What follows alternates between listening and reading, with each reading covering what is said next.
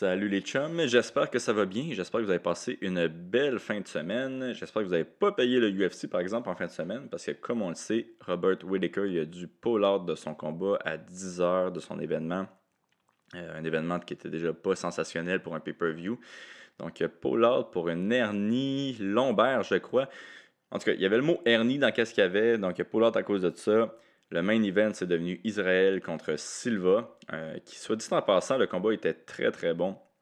Moi, j'ai adoré ça. Vous devriez l'écouter si vous ne l'avez pas vu. Mais c'est un 3 rounds et euh, je suis resté sur ma fin. J'aurais aimé ça voir un 5 rounds. Euh, je pense que payer 70$ pour ça, ça valait pas vraiment la peine. Surtout que le reste du main, du main card était pas vraiment relevé. Le co-main event, ça n'avait pas vraiment rapport avec euh, Vanata puis euh, l'autre gars que je sais même pas son nom, que je pense que c'était son premier combat dans l'UFC. Donc ça, ça n'avait pas vraiment rapport. Euh, ça aurait été un bon UFC Fight Night. Pay-per-view, pas certain. 70$, pas certain. J'espère que vous êtes allé voir ça dans un bar et que vous n'avez pas streamé parce que le streaming, c'est le démon, comme dirait Dana White. Ouais. Donc aujourd'hui, gros épisode du podcast. Euh, je reçois pas de côté. Yes, je suis vraiment content qu'il soit venu. Puis euh, qui dit gros épisode dit gros commanditaire et gros gains, des gains astronomiques. Donc, euh, premier commanditaire que j'ai, c'est White Rabbit Repentigny. C'est un de mes amis qui a ça. C'est Jonathan Gonsalves. Jonathan, qui j'ai fait du judo avec lui et aussi qui a eu une carrière de MMA. Donc, on a commencé, pas ensemble, mais on est proche. donc, euh, c'est, il n'a pas, pas, été pro. Il a juste fait des combats euh, amateurs. Non, mais il a quand même eu une très belle, euh, une très belle carrière amateur de MMA. Donc là, il a parti son bar, son reste au bar, excusez-moi, le Red Rabbit Repentigny. donc, si vous voyez un autre Red Rabbit, puis c'est pas Repentigny, allez-y pas parce que eux autres, ils ont payé fuck all. Donc, allez juste au Red Rabbit de Repentigny. là, ils m'ont dit de dire quelque chose par rapport au White Rabbit de Repentigny. Et euh, cette chose, c'est ils sont incroyables, l'ambiance est magnifique et tu adores et, pas, pas et tu adores et j'adore faire des kilomètres pour y aller. fait que c'est moi qui ai écrit ça, il me, me suis pas fait dire de dire ça. Mais qu'est-ce qui est nice aussi avec le Qu'est-ce qui est nice avec le White Rabbit, c'est qu'il y a un code promo. Ben ouais, il y a un code promo. C'est quand même difficile à utiliser le code promo. Il faut que tu dises à la serveuse ou au serveur d'aller chercher Jonathan Gonsalves. Donc, va chercher Jonathan Gonsalves. Quand Jonathan y arrive, tu lui chuchotes dans l'oreille Monsieur G. Donc, le code promo, c'est Monsieur G. Puis, qu'est-ce qui va arriver quand tu vas dire ce code promo-là? Il va t'amener une surprise. Jonathan va t'amener une surprise. Ça se peut que ce soit un gâteau avec une bougie dessus, euh, un shooter, une bière. Tu le sais pas. Ça se peut que ce soit un coup de poing. Tu le sais, tu le sais zéro. Fait que code promo Monsieur G. Puis qu'est-ce que j'aime dans ce code promo-là, c'est que lui, il sait même pas que j'ai fait ce code promo-là. Fait que code promo Monsieur G au Red Rabbit de Repentigny. Euh, super resto bar. Ils sont incroyables, l'ambiance est magnifique et j'adore faire des kilomètres pour y aller. Donc, c'est ça. Euh, tu as passé une grosse soirée au White Rabbit de Repentigny. Le lendemain, tu peux aller au Café Lini. C'est mon deuxième sponsor. Yes! Ça fait 12 ans que le Café Lini, existe. Il y en a un à Saint-Bruno, puis il y en a un sur la rue Beaubien à Montréal. Euh, moi, personnellement, j'ai déjà travaillé là. Euh, j'ai travaillé. Mon boss qui était Jordan là-bas, Jordan et sa maman. En fait, je, travaillais à Saint-Bruno, je faisais du latte art pendant euh, un an à peu près là-bas. C'est eux autres qui m'ont, qui m'ont présenté ma, ma, copine, que ça fait 7, ans que je suis avec elle. Puis euh, c'est 7 ans de, de pur bonheur. Fait que, merci Jordan. Euh, non, c'est pas, pas, un, pas un message de détresse, là. Mais euh, c'est ça. Café Saint-Bruno, ou sur la rue Beaubien. Ils n'ont pas encore de boutique en ligne, mais si tu veux acheter du magnifique café, tu vas là-bas, c'est succulent. Comme je dis, ils font des Rosetta, ils font du latte art. Fait que tu te sens comme spécial quand tu vas chercher un latte là-bas. Euh, J'ai-tu quelque chose d'autre à dire sur ça, sur Cafilini, à part qu'ils sont, euh, à part qu'ils sont incroyables, avec une ambiance magnifique et que j'adore faire des kilomètres pour y aller? non, je pense que j'ai rien d'autre à dire. Mais c'est ça, allez leur dire salut, allez dire salut à Jordan. Ben bon gars, mais sa maman est encore euh, une meilleure personne que lui, on va se, on va se le dire. Fait que c'est ça, aujourd'hui, gros, gros, gros épisode. Euh, je suis pas sûr que mes commanditaires vont être vraiment contents, en fait, parce que ça se peut que je reçoive une mise en demeure. Yes, vous allez comprendre quand vous allez écouter euh, le podcast. Euh, c'est le fun de voir Pat avec un petit. Pas sans filtre, mais avec moins de filtre. Donc, il a parlé de son ennemi juré, puis là, je vais pas en dire plus. Écoutez ça, c'était super cool comme podcast. Pat qui a été vraiment généreux de son temps et qui, est venu, qui est venu tourner ça. Donc, merci à lui. Puis, euh, ouais, non, j'ai bien ri, comme euh, vous allez le voir. Là, là euh, j'ai fait un petit montage aussi avec le vidéo. J'ai fait des plans un petit peu différents, donc j'aimerais savoir vos commentaires là-dessus. Puis là, vous allez voir que j'ai littéralement un quotient intellectuel de 10 ans. Il y a certains plans qui n'ont aucun rapport. Mais moi, je me trouvais vraiment, vraiment, vraiment très drôle. Donc, dites-moi vos commentaires sur, sur ça. Et euh, merci au White Rabbit Repentigny et au Café Lini. Au Café Lini. Ils sont incroyables. Ambiance est magnifique. Et j'adore faire des kilomètres pour y aller. Euh, bon épisode à tous. Et euh, en espérant pas avoir des mises en. I just wanted to be a Canadian gangster. That's it. I mean, dude, I have a stash. I say sorry. I cry. I don't give a fuck, man. People think I'm local. It's just the beginning. I'm telling you the truth. It's just the beginning. Yeah, you know, it's fun. I mean. Ouais, non, ils sont, sont vraiment nice. Non, les gars de Pochevé sont vraiment nice. Puis c'est des gars de Varennes. Ah ouais? Ouais, c'est des gars de Varennes. Fait que, euh, ils voyaient que je portais leur, leur t-shirt. Ouais. Puis ils, ils m'ont contacté pour faire nice. une, une collabo. Puis ouais, non, j'ai une, une, petite cote des, euh, des t-shirts. Je m'en souviens, c'est même pas moi, c'est pas moi qui, a, qui a fait le, le deal. Le deal là, mais euh, je m'en souviens plus c'est combien. Mais non, moi j'étais content parce que comme je te dis, j'achetais déjà là. Ouais. C'est toujours le, ben, tu dois le savoir, c'est toujours le fun d'avoir un, des commanditaires. Euh, ben oui, puis c'est quelque chose. Puis ça, puis c'est. Ben oui. Moi, moi j'essaye à toutes les semaines de, de, me plugger avec des affaires que, que j'achète déjà. Des fois, ça marche, des fois, ça marche pas. Mais c'est fun aussi quand c'est personnalisé de même, c'est cool. Hein. Mais toi, tu le droit d'essayer de, faire des plugs euh, quand tu euh, quand es à la télé, au fond, à RDS? Pas à RDS. Non? Mais tu sais, ailleurs, oui. Tu sais, quand on. Au podcast, tu sais, euh, quand on va être à, quand on va être filmé, là, m'a amené mon alcool de ma distillerie, tout le kit, m'a faire de la, m'a faire de la, de la, déplacement de produits, tout le kit. Là. T'as une distillerie? Ouais. Calice, man. T'es comme le corner McGregor du Québec. Ben, non, là. Mais, tu sais, là, je suis partenaire de distillerie depuis un an, là. C'est quoi? C'est la distillerie, euh, c'est Artist in Residence Distillery, c'est une, distillerie à Gatineau. Ça s'appelle plus connu sur Air Distillery. C'est nous autres qui sort, qui fait le, le gin euh, Waxwing puis la vodka light qui est euh, dans, dans, les sacs maintenant. OK. Ça fait un an que t'as ça? Ouais. C'est quoi, t'es, toi, t'es. Au début, ils voulaient me payer pour être euh, ambassadeur puis euh, comme être influenceur, là, mais finalement, moi, je leur ai dit, moi, je voulais des parts dans la compagnie à la place. Ah, ben, ok, ok, c'est toi qui. un bon négociateur ouais, que les autres moi, Je négocie tout moi-même, puis euh, finalement, là, ça. Ça... Toi, t'as pas d'agent euh, présentement pour euh, t'aider la télé, puis. Non? Non, c'est moi qui ai dealé le, le, nouveau contrat du UFC là, avec avec, direct avec les, les, les, gens du UFC, le nouveau contrat connu avec, euh, avec RDS là, pour, pour nous autres comme être animateur. Fait que tout moi qui ai négocié tout seul. Puis, à Star, je sais, je sais ce que je vaux, je sais ce que, ce que je suis capable de faire, puis je sais ce que je suis capable de donner comme, euh, comme visibilité à des compagnies aussi à Star. Je sais comment ça marche à Star. J'ai tout le temps quasiment tout fait ça moi-même aussi. J'ai appris sur le tas. je veux dire. OK. Puis toi, tu t'es aussi lancé dans l'espèce d'expérience de devenir un manager toi-même.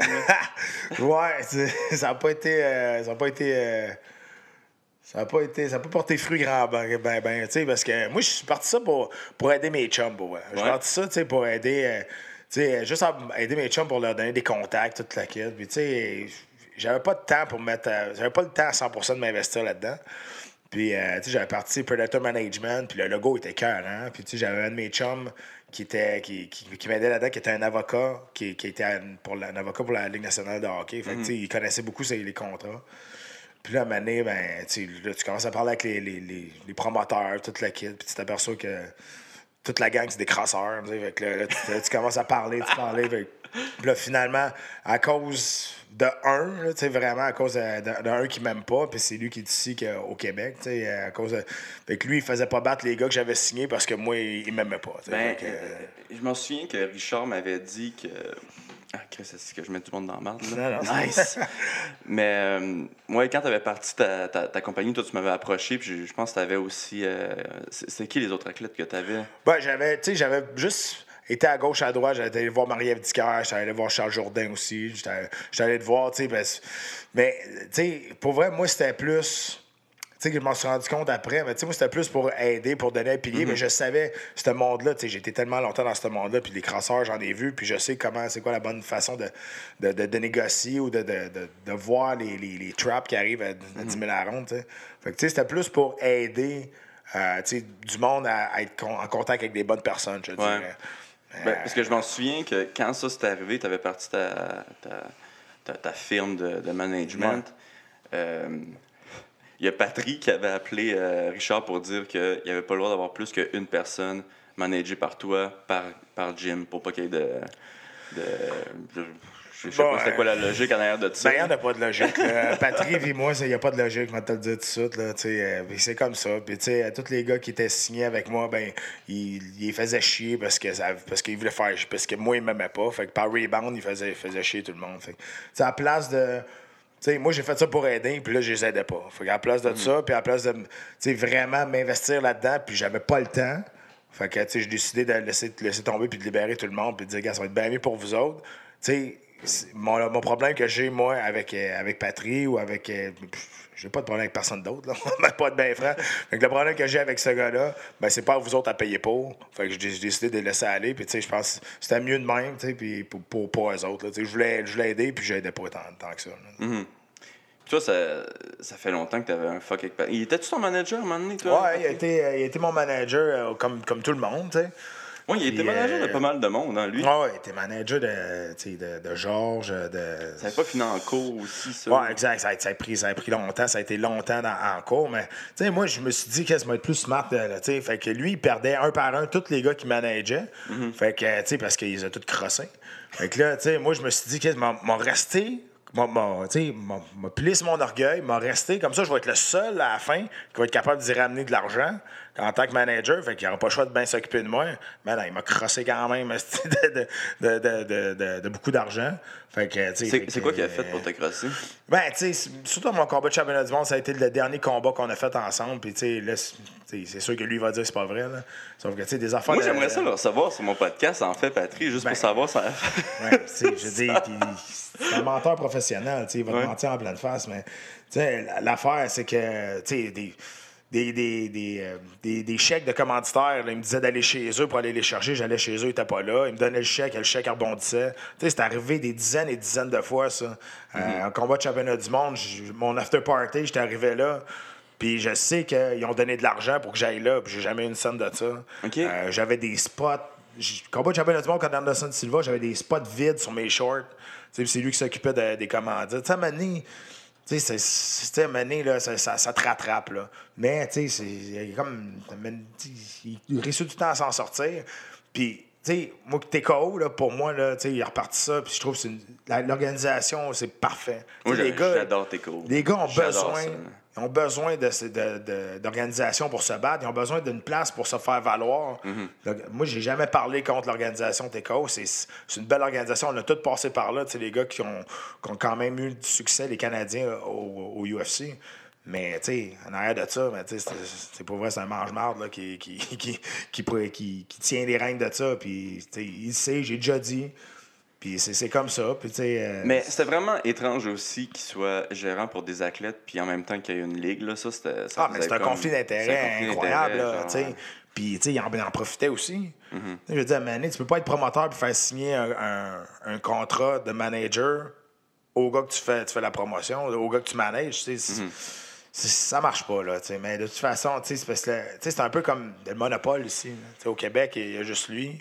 Euh, mais tu sais, ce qui est super bon, là-dedans, lui, c'est que, tu sais, il est très bon pour dépenser l'argent des autres. là. Tu sais, lui, il- il est bon, il, il est très bon pour parler. C'est un bon manipulateur. que, C'est un euh, bon du- vendeur aussi, là, on va lui donner ça. et- Ouais, Ben, c'est- ouais, c'est un, bon vendeur, là, mais tu sais, c'est ça, ça dépend. c'est ça- ironique qu'il ferait proba- probablement plus d'argent s'il était vendeur euh, d'auto. Ah, probablement. Lui, il va te vendre une Lada, même si ça n'existe plus. Là, Hey, euh, euh, là, on t'a pas présenté, puis je pense que je vais pas avoir besoin. On va finir là, ça là-dessus. Là. Mais non, pas de côté, merci d'être euh, d'être venu ici. Je sais que tu as un horaire quand même assez chargé. Euh, pour ceux qui te connaissent pas, tu es probablement un des OG du, euh, du UFC. Je pense que tu as 20 combats dans l'UFC, ça se peut. Euh, 23. 21. 23? 23? Ouais, 23 si tu comptes les deux que j'ai fait dans The Ultimate Fighter. Écoute, je vais les compter juste pour toi. Yes, sir. Fait que 23 combats. Euh, puis t'as été le, toi, tu as été le troisième, je pense, ou le quatrième à te battre pour une ceinture dans l'UFC du Canada, c'est ça?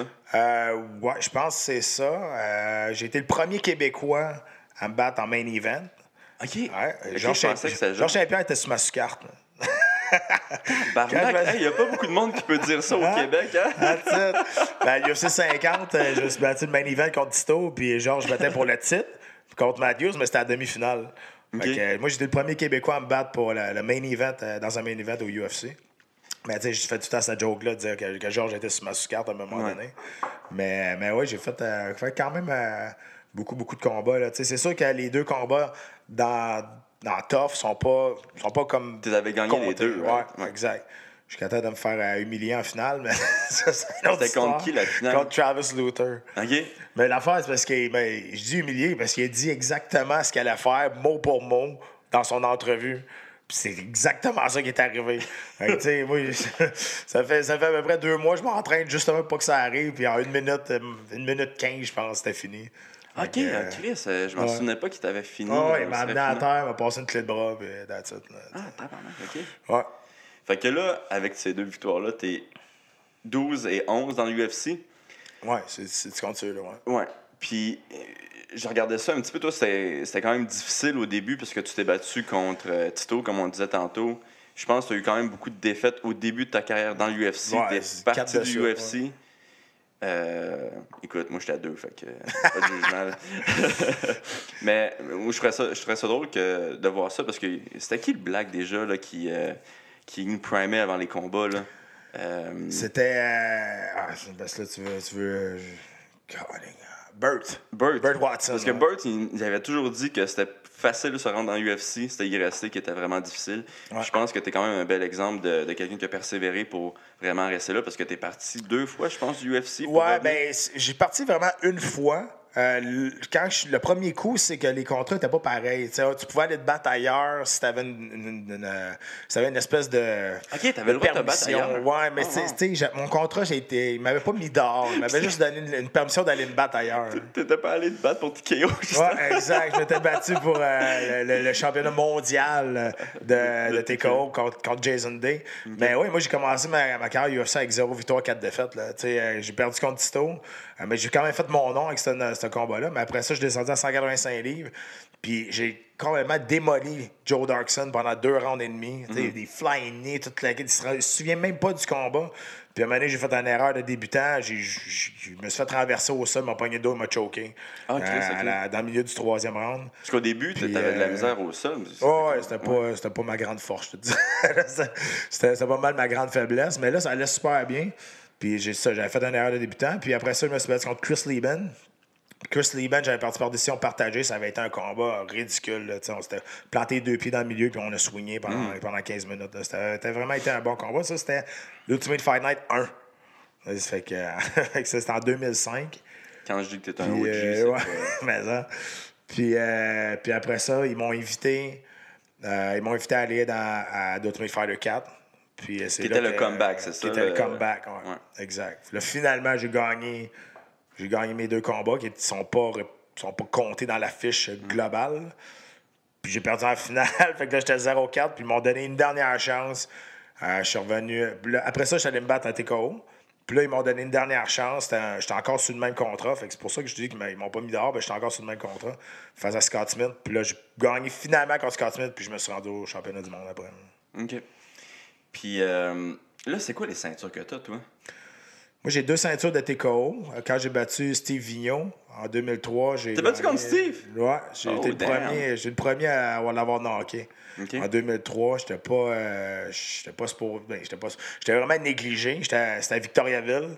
Il y avait, c'était à Victoriaville. Dans l'aréna Victoriaville, il y avait la section 12 qui criait pour moi, puis tout le reste. Et, Steve, il était super proche de signer Ouais. avec le UFC. C'était la, la, la méga star, il knockait tout le monde. Puis c'était pour le titre des, des light heavyweight euh, champion canadien. Steve, il était meilleur debout ou au sol? Debout, c'était un cogneur. Ok, debout. Puis Stéphane, il était au sol, lui? Ouais, plus un gars de Jiu-Jitsu, euh, Stéphane. ouais. Puis, euh, puis c'est ça, puis je l'ai knocké au premier round. Fait que là, j'ai gagné cette ceinture-là. Après ça, j'ai gagné la ceinture. Euh, j'étais allé battre euh, à King of the Cage. J'étais allé ba- j'étais- j'étais allé battre contre Bill Mahood. J'ai gagné, euh, après ça, j'ai gagné. j'ai défendu mon titre contre Bill Mahood aussi à, Québec. Puis j'ai gagné contre Jason McDonald, la ceinture de MFC à Edmonton. Puis contre Jason Day, j'avais gagné la ceinture de pour le championnat du monde des poids moyens. là. Ouais, fait que j'en ai quatre dans le fond. Quatre ceintures. Puis euh, combien de catégories? Euh, trois, ben, je suis trois catégories, mais je me suis juste battu à 170 au UFC. Juste à 170 dans, l'UFC. Puis là, Ouais. ça, on va, on va- y quand même, c'est quand même intéressant. C'est combien que tu perdais de, d'eau les deux dernières journées, toi, avant la pesée? Ben, deux dans la journée. Tu sais, moi, j'arrivais autour de 194 à peu près le mardi, euh, quand on, on arrive tout le temps le mardi, quand on se bat le samedi. Puis le, le vendredi, là, à peser, j'étais à 170. là. Fait que, tu sais, euh, mais je perdais entre 16 et 10 entre 14 et 18 livres en 18 heures à la fin. Là. Euh, mais tu sais, Je, l'explique tout le temps, c'est un processus, c'est Ouais. de la science. À un tu peux pas faire. Je pourrais pas faire ça demain. Il faut que tu prépares ton corps. là. Pas juste une semaine d'avance, un mois d'avance aussi pour faire une grosse coupe de poids. Moi, j'étais quelqu'un qui coupait beaucoup d'eau, que je savais que j'étais capable de le faire. Mais il y en a qui coupent bien moins que ça. Mais Ouais. à un moment donné, tu sais comment C'est c'est physique, mais à un moment donné, ça vient mental. Tu Ouais. Tu, tu casses ou tu casses pas. là. Mais je pensais que tu faisais plus que ça, OK? C'est quand même... Ben, à c'est- Québec, C'est beaucoup, là, mais c'est quand même À Québec, j'ai fait pensais. 26. OK, c'est ça. Moi, c'est à Québec que je pense que je me suis À Québec, j'ai fait 20. J'étais à 196 livres. Puis euh, ça, ça a été une expérience dégueulasse. Puis, euh, tu sais, ju- juste pour te dire, là, j'étais à 172,4. La- Une, euh, une, heure et, une heure avant de partir pour l'aréna, pour la pesée, j'étais à 172,4. C'est à l'après-midi dans ce temps-là. hein, Ouais, exact. Il y avait juste une pesée. Il n'y avait pas de pesée le matin. Puis euh, c'était la finale de c'était la finale de Tough, Tough. Nation. Ouais. c'était la finale de Tough Nation. Puis j'étais à 172.4, puis là j'étais à côté, là, ça faisait 24 livres qu'on coupait. Puis euh, j'ai rembarqué dans le bain, j'ai retourné en dessous découvert dans mon sauna saut, j'ai rembarqué dans le bain pendant 20 minutes, j'ai rembarqué, puis j'étais encore à 172.4, ça n'avait pas bougé. Là, là, j'ai failli casser ben raide. Puis là, moi, j'étais avec mon. Je faisais tout le temps la, la, la, la coupe de poids avec le même monde. J'étais avec mon, mon kinésiologue qui est euh, Jonathan Roy, qui, qui est rendu un de mes meilleurs amis, puis le parent à ma fille. Puis, euh, tu sais, là, il a appelé Jeff. Jeff il était parti aider un, un autre fighter. Il a appelé Jeff Gaudreau pour venir. Puis, je, je me souviens, j'ai vu Jeff Gaudreau rentrer dans la chambre. Puis, je me là, souviens... commencé à suer. Non, non, non, mais écoute ça. Je me souviens, Jeff Godot est rentré dans la chambre. Là, on a dit, euh, là, on a dit qu'est-ce qui était arrivé. Et ce que je me souviens après, c'est quand j'ai embarqué sa première marche pour rentrer sur, sur le stage. Oh, j'ai un blackout complet de quand Jeff est rentré dans, dans, dans, dans la chambre jusqu'à temps que je, que je monte sur le stage pour le peser. Fait que le trajet en autobus, je me souviens pas de ça pendant tout. Est-ce que c'est fucked up? tu penses up. tu qu'ils vont arrêter de faire des, euh, des coupes de poids à un moment donné? Il y a One FC T'sais- qui a commencé là, à faire ça euh, Ouais, tranquillement. mais c'est parce qu'il y, a- y un cave là-bas qui a essayé de couper 30 livres puis il est mort. Là. Ça donné, ah, c'est ça qui c'est pour ça? Ouais, ouais. Mais écoute, euh, si c'est ça qui arrive à un moment donné euh, Ben, dans l'UFC, c'est probablement. Moi, je comprends. Moi, je suis comme ambivalent là-dedans. C'est sûr que s'il n'y avait pas eu de, de coupe de poids, j'aurais été le gars le plus heureux au monde. là. Tu Mm. Tu, tu veux pas faire ça. Il n'y a personne qui veut déshydrater de, de 20 livres. là. Ouais. Sauf que, tu sais, ça fait partie, du- ça fait partie de la job, puis c'est là. Fait que, tu sais, tant qu'à le faire, fais-le donc comme il faut. Puis, tu sais, investis dans toi, puis, tu sais, va chercher du monde qui, qui connaisse ça. Paye-les. Tu sais, c'est- à un moment donné, il faut que tu fasses ça. Mm-hmm. Non, non, t'as raison que tu sais, c'est Mais- c'est vraiment les athlètes qui doivent s'organiser comme il faut. Mais est-ce que tu préférais que le sport ait pas de, de, de perte de poids? Oui, 100 Ouais. Sauf que, ouais, oui. Sauf que, tu sais, la, la, la, pesée, là, pourquoi le monde, ils disent, euh, pourquoi ils font pas ça la journée même, pourquoi ils font pas ça deux heures avant? Mais c'est pour la show. sécurité. Ah ouais. Parce qu'il y en a pareil qui se déshydrateraient pour faire, pour faire la pesée, là, puis il n'y aurait pas assez de temps pour se réhydrater. Fait pourquoi c'est 24 heures d'avance? C'est pour la sécurité des combattants, pour qu'ils aient le temps de se réhydrater. Parce qu'il y en a des cabochons qui, qui même si ça pesait deux heures avant, là, ils se déshydrateraient pareil. Là. Mhm. Puis là, ils, ils restent battre, puis ils se restent battre encore déshydratés. C'est c'est pour ça. La raison, la grosse raison, c'est pour ça. Mais, tu sais, c'est- ça va-tu changer?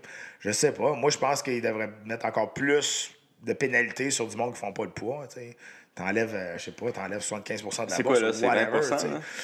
Ben là, tu veux, garde là, euh, en- Il y a une fille, je pense, qui a fait il y a une fille euh, qui a, qui fait 8 livres, elle a perdu 40% de sa bourse. Mais ça, c'est, ça dépend des commissions athlétiques. Tabarnak, 8 livres, 40 Non, non, elle est rendue dans, euh, un autre, dans une autre catégorie de poids quasiment. Là, sais. Oui. Fait que, euh, mais, tu tu, vas pas faire mal là, aux fighters si t'es suspens. Tu vas faire mal aux fighters si tu vas chercher dans deux poches. Sais, C'est comme ça, mais. En tout cas, moi, je pense que ça devrait être puni beaucoup plus. euh, beaucoup plus euh, que ça présentement. Si tu fais pas le poids, tu sais. euh, Ouais, non, je suis d'accord avec toi. Tu il faudrait vraiment que ce soit un pensez-y bien. Présentement, c'est pas un pensez-y bien. non. Tu veux-tu d'autres hein? Non, je suis correct. Euh, toi, ça fait combien de temps là, que tu as pris ta retraite? ça va faire deux ans au mois d'avril. Puis la retraite, euh, est-ce que ça te traite bien, la retraite? Très, très bien. Écoute, euh, je suis plus occupé quand je te pas la retraite. C'est une fausse retraite. C'est une retraite de coup de poing sur la gueule, je dis tout le temps. là. Ouais, mais c'est ça, parce que là, toi, tantôt, tu disais que tu as la distillerie, tu as le centre XPN que sur ta casquette. Ouais, Aussi, que tu, tu fais partie. J'ai une compagnie euh, d'immobilier commercial Oh, euh, que j'ai investi là-dedans. Puis j'ai une compagnie de, de CBD là, présentement là, qui s'appelle la Rêve Nutrition, qu'on s'est en allé vers, euh, vers le, le développement de, de l'huile de cannabinoïde vers- médicale et alimentaire. Fait que euh, ça, c'est super bon. Puis là, on est en train de signer un contrat avec euh, l'hôpital Sacré-Cœur pour être le fournisseur de CBD pour la recherche post-commotion, puis l'aile de trauma. Puis C'est quoi que ça dit que ça fait, les, le CBD? C'est bon pour les post-commotions? Le CBD, c'est ben, le CBD, ce que ça fait, ça va diminuer beaucoup les effets euh, de l'épilepsie, euh, le- de- du Parkinson. Ça va aller. c'est- une, euh, une, une ressource médici- euh, médicinale incroyable, le CBD. Et ça a été longtemps. Tu sais, dans, dans, la- dans le pot, tu as le THC et tu as le CBD. Tu as le THC qui est l'aspect récréatif, qui va te donner un buzz, puis tu as le CBD qui va être l'aspect médical. Tu sais, c'est une plante. Là. Et le médical, ce que ça fait, c'est que c'est- ça a des, euh, des vertus anti-inflammatoires. Euh, ça a des vertus, ça l'aide beaucoup à, à dormir, ça augmente la libido. Écoute, ça- il y a plein, Encore plein. lisse? Ah, vas-y, garde-toi, man. Man, j'ai jamais, j'ai jamais Mais- essayé ça. Il y a des compagnies qui m'ont qui m'ont approché, Ouais. j'ai toujours dit, euh, m'intéresse pas, man. Ben, le CBD, écoute, pour, pour, tu sais, c'est anti-inflammatoire, c'est, c'est, c'est écœurant. Ceux qui, euh, ceux qui font de l'épilepsie, de la grosse épilepsie, ils vont leur donner de, de l'huile de CBD. Ça va vraiment calmer les crises. Le Parkinson aussi. Puis ça, c'est-tu permis? Tu peux-tu l'en vendre présentement au, au- au Québec? Euh, non, au Québec, tu peux pas en vendre. Tu peux en vendre. t'as- tu, ben, t'as la, t'as la CBDQ, je sais pas trop quoi, qui, qui en vendent, là, quand ils en ont. Euh, on s'entend, les autres, le stock, ils ont de la misère d'en avoir. Mais du CBD, présentement, ça va être, ça va être légal en 2019 Ok. euh, pour nous, la compagnie, de, pour, pour en, en vendre euh, publiquement. Puis, puis toi, là, présentement, c'est comment tu fais ton argent avec cette compagnie-là? Tu l'en vends à... Présentement, c'est plus en développement, mais là, tu sais, là, on fournit gratuitement euh, les, les compagnies avec qui on fait affaire, et notamment, tu sais, si on est capable, parce qu'on a un permis de- du gouvernement, euh, que ce soit médical ou euh, alimentaire. Donc, après, tu sais, là, on est en train de développer des, des, euh, des jus ou des choses comme ça avec du CBD dedans, euh, des, des, jus post-training qui vont t'aider à relaxer, des relaxants musculaires, des affaires comme ça. Fait que, euh, puis surtout, là, présentement, l'hôpital Sacré-Cœur, avec qui on fait affaire, qui est Louis de Beaumont, qui est le neurologue.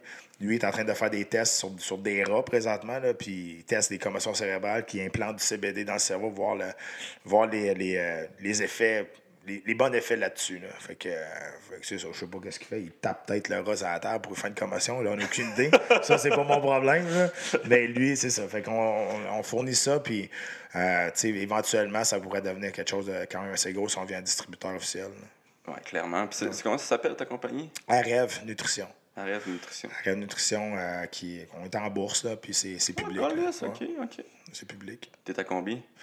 Là, présentement, on est à. Je pense qu'on est à 36, là, présentement, là, 36 cents. Euh, D'ici la fin de l'année, on devrait, pas- on devrait être autour de 95. Fait que si vous voulez acheter des shares, des. Ouais, ben, je te disais, ça a été bon, v'là, v'là peut-être euh, trois mois, là, quand tout le marché du cannabis Mm. a droppé.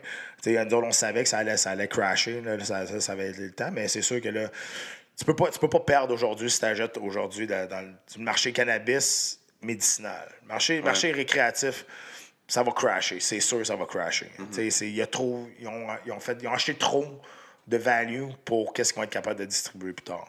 Ouais. Mais le médicinal puis l'alimentaire, l'alimentaire, c'est- CBD va être partout dans trois ans. là, dans, toutes, dans toutes les pharmacies, ça va être partout. moi, j'ai j'ai investi aussi dans le. euh, c'est quoi la compagnie? Pha- Pharmacie Allo? Là, Ouais. Puis, euh, écoute, ça- c'est quoi, ça a ouvert à 3,35, puis là, c'est rendu à 9 piastres, je pense. Ouais. je l'ai eu à 3,35, j'étais comme tabarnak. Non, non, c'est sûr. Oh C'est ça. Fait que faut que tu checkes. Tu sais, comme des, des, canopies, là, des- ces grosses compagnies-là qui font de la culture de cannabis aussi. Ils font pas de transformation, mais ils font de la culture, puis ils vendent à tout, ils vendent à, à des laboratoires qui font de la transformation puis de l'extraction. là. Puis toi, c'est ça. Toi, tu fais la transformation, si je comprends bien. Oui, exact. Nous autres, on a un, labo- on a un laboratoire euh, présentement à Québec qui n'est qui est pas, encore, euh, qui est pas encore en fonction, mais on a déjà un laboratoire qui est prêt pour faire ça. Fait que, à part de ta, ta distillerie, t'as du pot. Fait que. Que la vie est T'as belle. toutes moi. les vis. La, la vie est belle, moi, a pas Qui de ton, ton bar de danseuse, là, il Ah, ouais, on check ça, on check ça. Euh, mais sans, euh, sans blague, toi, tu as une émission de TV aussi qui est à RDS. Ouais. Euh, tu veux-tu faire plus de télé? Ben oui, moi j'adore ça, tu sais, faire, faire de la télé, j'aime, j'aime super ça. Tu sais, ça fait, ça fait, tu sais, faire de la télé comme tel, ça fait 15 ans que je fais ça. Euh, j'ai commencé à RDS, après ça, j'étais allé à TQS. Quand tu disais, j'étais OG, euh, moi j'ai connu TQS. Très TQS. J'étais là quand ils ont fait la transition vers. V. Ouais, exact, à V. Euh, après ça, on est allé à TVA Sport, puis là, on est revenu à RDS. Mais pour le UFC, ça fait depuis euh, UFC 83 qu'on fait ça. Fait que ça fait 10 ans que euh, moi, je suis la voix officielle francophone de, de- du UFC. Fait que c'est- j'adore ça. Puis là, on, quand on travaille pour faire une émission de, de- de combat à RDS. Mais c'est toujours la même affaire. là. C'est toujours le financement qui, qui manque. Les idées sont là, mais pas d'argent. Moi, je le dis ouvertement, là, je veux voler ta job. Euh, si tu avais un conseil à me donner pour voler ta job, je sais que, tu sais, au début, quand tu avais commencé à commenter, tu avais un petit peu plus de misère. là. Comme c'est moi, présentement, quand je fais mes podcasts. Là. Puis je pense que tu allé à l'école, toi. Pour, Ouais, ben, j'étais allé à l'école. j'ai pris des cours d'addiction, pour vrai. OK. Euh, ça m'a aidé à. Parce qu'au début, je disais tout le temps, je, je disais tout le temps le même mot à la fin. Puis je me réécoutais, puis je me tapais ses nerfs. tu sais. Je me souviens plus c'était quoi, mais c'était c'était tout le temps le même mot. Puis c'est- appellent ça des mots sécurité. Tu te dis parce que tu finis ta phrase avec ça, puis tu te dis, OK, ça, ça a bien été. Mais à un moment donné, ça tape ses nerfs du monde. Puis euh, pour ralentir le débit aussi. Parce que tu sais, j'avais quelque chose, je voulais tout dire d'une phrase. Puis c'est. Elle m'a appris à ralentir, à ralentir le Caliste, débit. je me reconnais, là. Je me reconnais dans ça. Faudrait que je sache c'est quoi mon, mon mot sécurité. là. Ben, c'est- C'est sûrement un sac. Ouais, peut-être. Tu pour vrai, c'est- Je vais réécouter début- mes affaires, là, Au début, au début ma femme, elle me trouvait quasiment narcissique parce que je m'écoutais, je me reculais, je m'écoutais, je m'écoutais. Elle disait, qu'est-ce, calme-toi, là. Ouais. Mais tu sais, c'était, pas pour ça, c'était plus pour m'écouter pour voir euh, de quoi ça avait de l'air. Puis si je tapais ses nerfs du monde, c'était plus pour ça. Ouais, mais je, je pense aussi que ça vient du, euh, du fait que tu étais un sportif de haut niveau. tu sais. On essaie toujours de regarder les flots qu'on a. Qu'on a. Ouais. Puis moi, j'ai le même problème avec, euh, avec ma copine. tu sais. Des fois, je me. Très rarement, je me réécoute en podcast, là, parce que ça me met mal à l'aise. Là, mais comme Non, mais tu il- réécoutes, je suis comme, ouais. Ouais, mais il faut, c'est ça, mais il faut que tu le fasses. C'est, c'est de même que tu vois. C'est comme, c'est comme à regarder des combats, c'est de même que, que tu t'améliores. là. Pas le choix. Ouais. Puis euh, là, j'étais dans mes pensées, excuse. Pas de trouble. J'ai dit un ouais, là, mais genre, j'avais pas écouté ta phrase. tu réécouteras ton, le podcast, vas savoir, savoir ce que j'ai, dit. Euh, Veux-tu parler aussi un petit peu de ton gym que, que tu as ouvert avec euh, Jeff? Écoute, ouais, ça fait un an aujourd'hui qu'on est ouvert. On avait ouvert euh, le 1er février l'année passée. Puis c'est un gym, écoute, c'est, c'est, c'est un gym qui n'existe pas. C'est un concept qui n'existe pas ici, ça arrive ça. Puis même à Montréal, c'est, chez nous, il n'y a, pas de- y a pas de miroir. là. Tu viens pas pour te regarder dans le miroir. C'est un, c'est un gym, c'est un gym d'en- d'entraînement. crise de merde, ton gym, hein? Hein? C'est la crise de merde, ton gym. C'est un, c'est un gym de, d'entraînement fonctionnel. Euh, Il n'y a pas beaucoup de machines, il y a beaucoup de poids libres. Il y a tout un entraîneur sur, le plancher. Si tu as besoin de, de- conseils ou de renseignements, c'est là. On a des services de kinésithérapeute, de physiothérapeute aussi. On a des entraîneurs qui se spécialisent dans toutes sortes de facettes de, de sport, que ce soit de la force, de réhabilitation. On a un côté arts martiaux aussi, qu'on donne des cours des de- cours de- d'arts martiaux? Ouais, il y a des cours, de- des, des classes de, jiu-jitsu brésilien, de muay thai, puis des classes de C'est qui MMA le coach de jiu-jitsu brésilien? C'est euh, ben, Fabio est là. Euh, Fabio Hollanda est là quelques fois par, par semaine. Sinon, c'est Diego qui est là, qui est un de ses, élèves numéro un de Black Belt de, de, de BTT. là. OK. Parce que je pense que Lee Villeneuve avait aussi un gym. Ouais, lui euh, est à Belleuil. ah ben il vient-tu, Ouais. de temps en temps, donner des cours? Non. Non, non, on est, ben, on est ensemble, on, est, on représente la même, euh, on représente BTT en- les deux ensemble. Mais euh, non, lui, il, il est occupé beaucoup avec, avec son école. Avec son école. OK. Puis, euh, OK, fait que là, vous donnez des cours de jiu-jitsu. Est-ce que c'est juste du privé aussi que vous faites euh, dans, euh, pour le, le conditionnement ou Non, non, c'est ouvert. C'est ouvert à tout le monde. C'est ça que le concept, le monde, on a de la discuter, à comprendre. Puis là, comment on commence à comprendre? C'est quand tu rentres, tu sais, on dirait que c'est pas un gym comme tu vas au Kano, Kano Fitness, il y a des machines, puis tu fais ce que tu veux. Euh, tu peux rentrer, tu t'a- tu t'abonnes, tu, tu peux avoir un abonnement de gym normal, puis tu, vas- tu, tu fais ce que tu veux. Euh, mais tu as des cages à squat, puis tu sais, faut- faut quasiment un programme où tu saches qu'est-ce que tu fais. Parce que si tu vas là puis tu sais pas quoi faire, tu vas demander, tu vas demander au, au coach qui est, sur, qui, est sur, qui est sur le plancher, il va te répondre. Là. Mais tu sais, nous autres, on offre aussi le, le- le service de, de- d'entraînement, de te former un, un entraînement à ta, à ta personnalité, à ton besoin aussi. On a des services de nutritionnistes qui sont là aussi. Ouais, c'est un service clé en main là, quand tu vas là. Vous êtes combien de personnes sur ce projet-là? On est quatre personnes, on est quatre investisseurs. Il y a moi, il y a Jeff Gaudreau, qui, euh, qui est maintenant très, très connu là, au niveau de la nutrition, qui est un entraîneur privé. Euh, moi, je suis entraîneur, entraîneur privé aussi. J'ai été qualifié par, euh, par Coach Sport. Euh, il y a Kuno Whitmer, qui lui également qui est, qui est qualifié entraîneur privé, mais aussi qui est un pilote, euh, pilote automobile professionnel. C'est un pilote automobile euh, de, de longue distance, donc d'endurance. Ici, c'est pas trop connu, là, mais en Europe, c'est une méga star. là. Ouais. C'est vraiment, vraiment connu là-bas. Il a gagné, il vient de gagner le- à Daytona la fin de semaine passée. Il a gagné le- les 24 heures de Le Mans. puis lui, Euh, Il est activement là-bas? Ouais. Il est activement... ouais, il voyage beaucoup pour, euh, il voyage beaucoup pour, euh, pour courser. Mais sinon, il est tout le temps, il, Ah, tout temps cool. ouais. il, reste, il reste à Brossard. Puis, euh, t'as Maxime Noro, qui lui n'est pas qui? souvent là. Maxime Noro, qui euh, lui, c'est un joueur de hockey en Suisse. Ah, c'est que je. Je suis pas, pas bon. Pas tous des noms que je connais pas. Lui a gagné euh, la médaille, euh, il a gagné la médaille de bronze avec, euh, avec le Canada aux Jeux, derniers Jeux olympiques. Ah, Donc, euh, tu sais, il y avait pas, les, les- les joueurs de la Ligue nationale de hockey n'avaient pas le droit d'y aller. Mhm. Fait qu'ils ont pris tous les autres meilleurs professionnels dans le monde, dans les ligues euh, en Europe, des choses comme ça. Fait que lui, il a représenté le Canada. Puis euh, il joue en Suisse présentement. Il a joué, euh, il a joué pour l'Avalanche du Colorado euh, au, en Ligue nationale. là. il s'est fait, fait repêcher par eux autres. Puis à un moment donné, il est parti en Europe. Fait que lui, l'été, il est, il est ici. Mais sinon, euh, l'hiver, ben, c'est ça. Il a, sa, il a sa saison de hockey en, en Europe, en Suisse. là. OK. Ça, c'est situé au promenade Saint-Bruno, c'est ça? C'est juste à côté des provinces saint Moi, j'ai tout le temps la même affaire. C'est à côté de la grosse sac dépôt. Fait que la SAQ dépôt, là, le monde, comprenne. Sinon, on est dans le même Mm. Tout le monde building. sait où c'est, ça. Sinon, le, monde- sinon euh, le, le Gulf Town, on est dans le même building, building du Gulf Town. Fait que euh, tu peux pas, tu peux pas te tromper. Là. Tu cherches les deux, là, puis on, va être, on est juste à côté. Puis. Toi, t'entraînes-tu des athlètes là-bas à ton gym? Ouais, moi, je donne les cours, de- les classes de MMA, là, là, c'est la- sur l'heure du midi, là, dans le jour. Puis euh, j'ai beaucoup de privés quand même. Là, Euh, puis j'ai mon bureau qui est là. Fait que je m'occupe de tous mes autres business là-bas. Je suis là tous les jours. Cool. Fait que, je m'occupe de mes business là-bas. Mais sinon, j'ai j'ai pas mal de, de, de privés, que ce soit euh, en combat ou ben non, que ce soit en, en entraînement physique. là. Puis là, t'es- t'es-tu coach, toi, de Marc-André Barrio? Il me semble que je le voyais souvent dans Ouais, il est déjà venu s'entraîner une couple de fois. Ouais. Je ne suis pas entraîneur, je suis pas entraîneur de lui, là, mais tu sais, on, on l'invite. C'est ouvert. Tu sais, Si le monde veut venir, il y a beaucoup. Les pros, nous autres, euh, ils viennent s'entraîner le jeudi après-midi. Puis c'est ouvert à tout le monde. Si tu veux venir, il n'y a, pas de- y a pas de problème. tu sais, euh, c'est- tu sais, moi, je trouve qu'il y a tellement de politique, dans ce, surtout ici au Québec. Il y a tellement de politique Ouais. dans ce sport-là. de- C'est de la merde. t'es capable de. On est tellement petit à comparer au monde. Si tu veux venir, tu, puis tu veux venir euh, t'entraîner, puis tu veux venir faire les choses comme il faut, t'es bienvenu, la porte est ouverte. là. OK, ouais.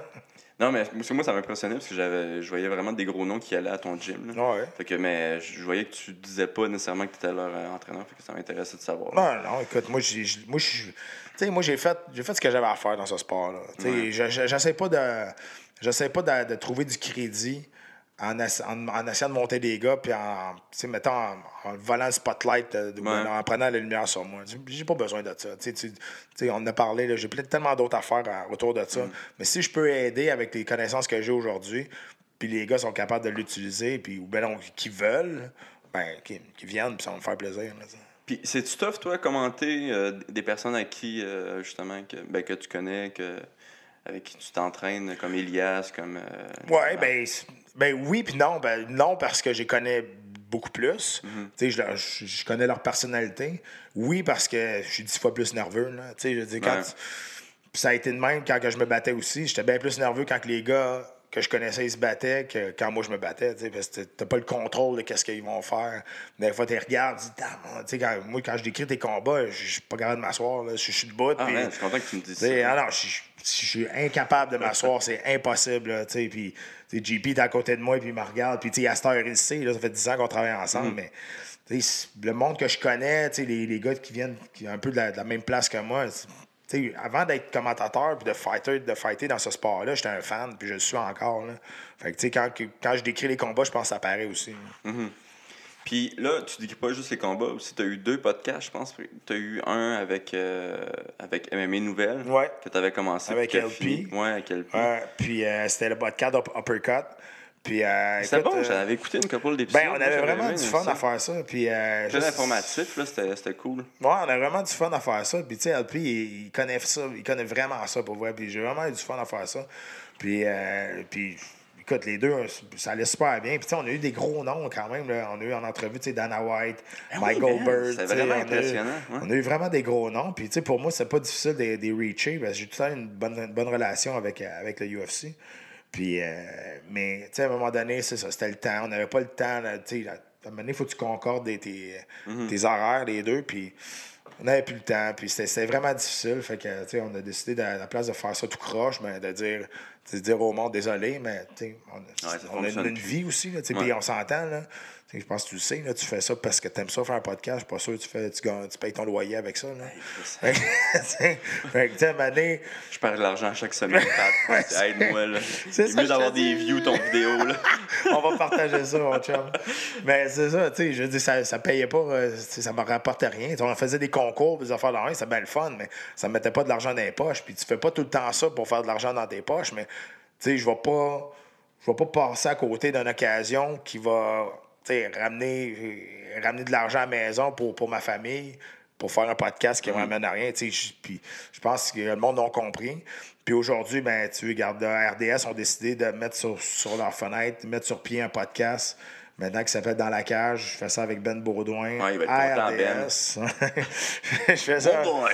je fais ça, je fais ça à RDS, puis tu vois, les autres ils me donnent un, ils donnent un petit cachet, mais c'est parce que ça, il y a de l'évolution là-dedans. Tu sais, là, on va être capable de filmer bientôt, puis on va faire du placement de produits. Fait que, tu sais, on va être capable d'aller chercher beaucoup plus de, de, de- de- partenaires après ça. Fait que ça, ça, c'est le fun. Puis tu penses-tu qu'une des raisons pourquoi RDS a commencé à, à mettre de l'argent dans les podcasts, c'est qu'ils ont vu comment ça grossissait ce, ce, ce médium-là? Ben, 100 média, là. là, Ben oui, mais 100 Puis, tu sais, on, on va pas se compter de mentir, là.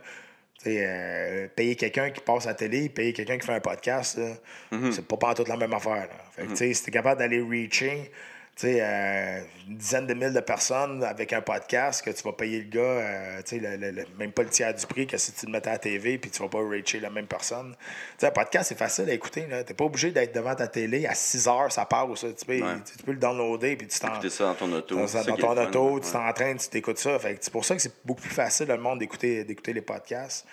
Puis, tu sais, euh, le meilleur exemple, tu regardes Joe Rogan. euh, Aux États-Unis, c'est- aujourd'hui, le podcast, euh, c'est malade. C'est ça. Puis, il n'y a pas juste lui. Il y en a, une- y en a une trollée, là, tu sais, des, des podcasts aux États-Unis. Puis, Même en France, c'est vraiment ça. devenu quelque chose Ouais. de, de populaire. Mais tu sais, ici, on est quoi? On est 8 millions. C'est quand même euh, un petit peu en retard aussi Ouais. euh, du fait qu'il n'y a pas assez de personnes. là. Mais c'est c'est sûr que ça va grossir en popularité. C'est c'est comme. c'est- certain. Ben- C'est comme- comme. Moi, je vois ça comme un petit peu la TV que tu pouvais reculer ou avancer. là. Ouais. Tu sais, à un moment donné, le monde va vont comprendre qu'à la radio, tu peux pas faire ça. Mais avec le podcast, Non, tu peux puis- réécouter des affaires. tu sais. Puis je travaille à la radio aussi, là, à 91.9, puis tu sais, je le vois que la, la radio, c'est difficile. Là. Ces temps-ci, là, c'est vraiment, vraiment dur. Ouais. Tu sais, Avec, avec la... faut- faut- L'argent arrive pas, puis les commanditaires, ils, ils mettent plus d'argent à la radio. tu sais, c'est- c'est- Ils font plus ça. Fait que c'est- dur. la- la- survivre à la radio à cette heure, c'est difficile. Fait que le monde s'en va tout vers le podcast, puis je pense que tu as raison. À cause de ça, ça va exploser bientôt. Puis là, euh, ça m'amène à une autre question. là. C'est quoi qui t'est arrivé avec la- le poste de radio? Parce que toi, tu travaillais pour. euh, Je travaille à 91.9. Ouais, c'est ça. Exact. Puis, euh, ben, je travaille encore là. Euh, j'ai, j'ai une chronique à tous les vendredis avec, euh, avec mon chum Georges Larac. Et dans le fond, ce qui est arrivé, c'est qu'il y, y a une émission maintenant de MMA. Ben, on va dire, c'est une émission de euh, sur, sur les ondes de, de, de 91.9. Puis, euh, puis moi, ça faisait ça fait longtemps que je voulais avoir mon émission. Une émission de parler des arts martiaux mix en général. Euh, puis les autres étaient super intéressés, puis ils voyaient pas une autre personne que moi l'idée ce show-là. Puis, tu sais, on cherchait des- du financement, on cherchait du financement. Puis euh, finalement, c'est- tu sais, ça arrivait pas. Puis là, Moi, Mané, je du trouve ça bien drôle parce que je sais c'est quoi c'est- écoute, puis du jour, mais tu sais, je dire, moi, je compte ce soir-là, puis je, je dors bien le soir, là, tu sais, ça m'empêche pas de dormir. Je C'est juste que quand, je, quand c'est arrivé, je fais, ouais, what the fuck, tu sais, tu me niaises, là. Mais après ça, ils me l'ont expliqué, puis j'ai compris, puis à cette heure, je- comprends que, je comprends pourquoi que la radio, c'est tellement difficile à survivre, justement à cause de ça. Tu sais, parce que, tu sais, qu'est-ce qui est arrivé? C'est que là, Mané est arrivé, euh, l'émission euh, Dans la cage, nan, nan, ça va être animé par Ken Wong et, euh, et Stéphane Patry. Rien contre. Ben, oui, j'ai beaucoup de choses contre Stéphane Patry, mais contre Ken Wong, j'ai rien contre lui. Là. Euh, mais, tu sais, euh, là, je suis what the fuck? Tu sais, je veux-tu bien, veux-tu bien dire que, c'est moi le spécialiste de MMA à 91.9. Puis C'est pas moi qui va leader le show. Veux-tu bien m'expliquer qu'est-ce qui va arriver? Mais l'affaire, c'est que moi, je suis payé par la radio. Puis eux autres, ils ont payé pour avoir une émission de radio. Tu comprends? C'est ça la différence. Ils ont, donné des milliers et des milliers de dollars pour, Au poste de radio. au poste de radio. Fait que le poste de radio, ne les paye pas. Là. Ah bon? Tu sais, ils ne donnent pas une scène. Eux autres, ils ont donné, euh, je vais lancer un de main, là, 40 000 pour avoir un show de radio. Est-ce que t'as l'air de savoir exactement ça? je lance ça de même. Mais ils ont donné, ils ont donné 40 000 pour avoir le show de radio et euh, jusqu'à un certain temps. Donc, ils leur donnent du temps d'antenne. Fait que, tu sais, fait que là, il peut plugger ce qu'il veut. tu sais. Fait que, on s'entend, là, ils pluguent pas. Ils pluguent pas. C'est pas une émission de MMA, là. Ils, par- ils vont en parler un peu, mais ils vont parler beaucoup plus de, de, de décor. Puis, écoute, c'est correct, là. Mais, euh, mais, mais c'est ça, c'est ça qui est arrivé. Puis, tu sais, là, après ça, ils m'ont là expliqué. Puis, on dit, gars, écoute, euh, on n'a pas le choix, on a besoin d'argent pour vivre la radio, là. Fait qu'on Pas qu'on t'aime pas, mais t'as pas on 40 prend 000 tout. à- Non, non, puis, tu sais, tu sais, je- trouve, je trouve pas que c'est un bon investissement, là. Moi, être bien franc avec il, toi. là. il savait-tu, tu penses, que, qu'elle allait- que- c'est quoi le poste de radio 91.9, c'est Ouais. ça? Qu'elle allait changer complètement de direction, puis que là, je pense qu'il s'en va plus vers la musique, si je me souviens Ben, il bien que le sport. Là. il essaie de le sauver, là, mais tu sais, euh, évidemment. Il y, a- il y avait leur animateur euh, vedette ouais, ouais. qui, est- qui est parti. Lui est parti à TVA Sport, mais tu sais, ça va être inévitable. Je pense qu'à la fin, à la fin de la saison de hockey, ça, ça- ça va être terminé. Puis, euh, tu sais, je pense pas qu'ils savaient quand, quand ils, ont, ils ont droppé de l'argent pour l'émission de radio euh, de, de MMA. Euh, écoute, Mhm. Mais- s'ils savaient, tant mieux. Écoute, s'il y avait de l'ar- de l'argent à garocher comme ça, je sais pas si tu sais, cet investissement-là, est-tu vraiment rentable? Je pense pas, mais c'est pas la première fois qu'il va avoir brûlé de l'argent et ça va pas y revenir dans les poches. Ouais, mais tu sais, en même temps, il a sûrement fait vivre des familles euh, avec ça, là, les familles des, euh, des commentateurs de- dans la radio, que peut-être ça fait trois mois de plus de vie à ce poste de radio-là grâce à M. Patry. Fait que, en même temps, je pense qu'on pourrait lui donner des.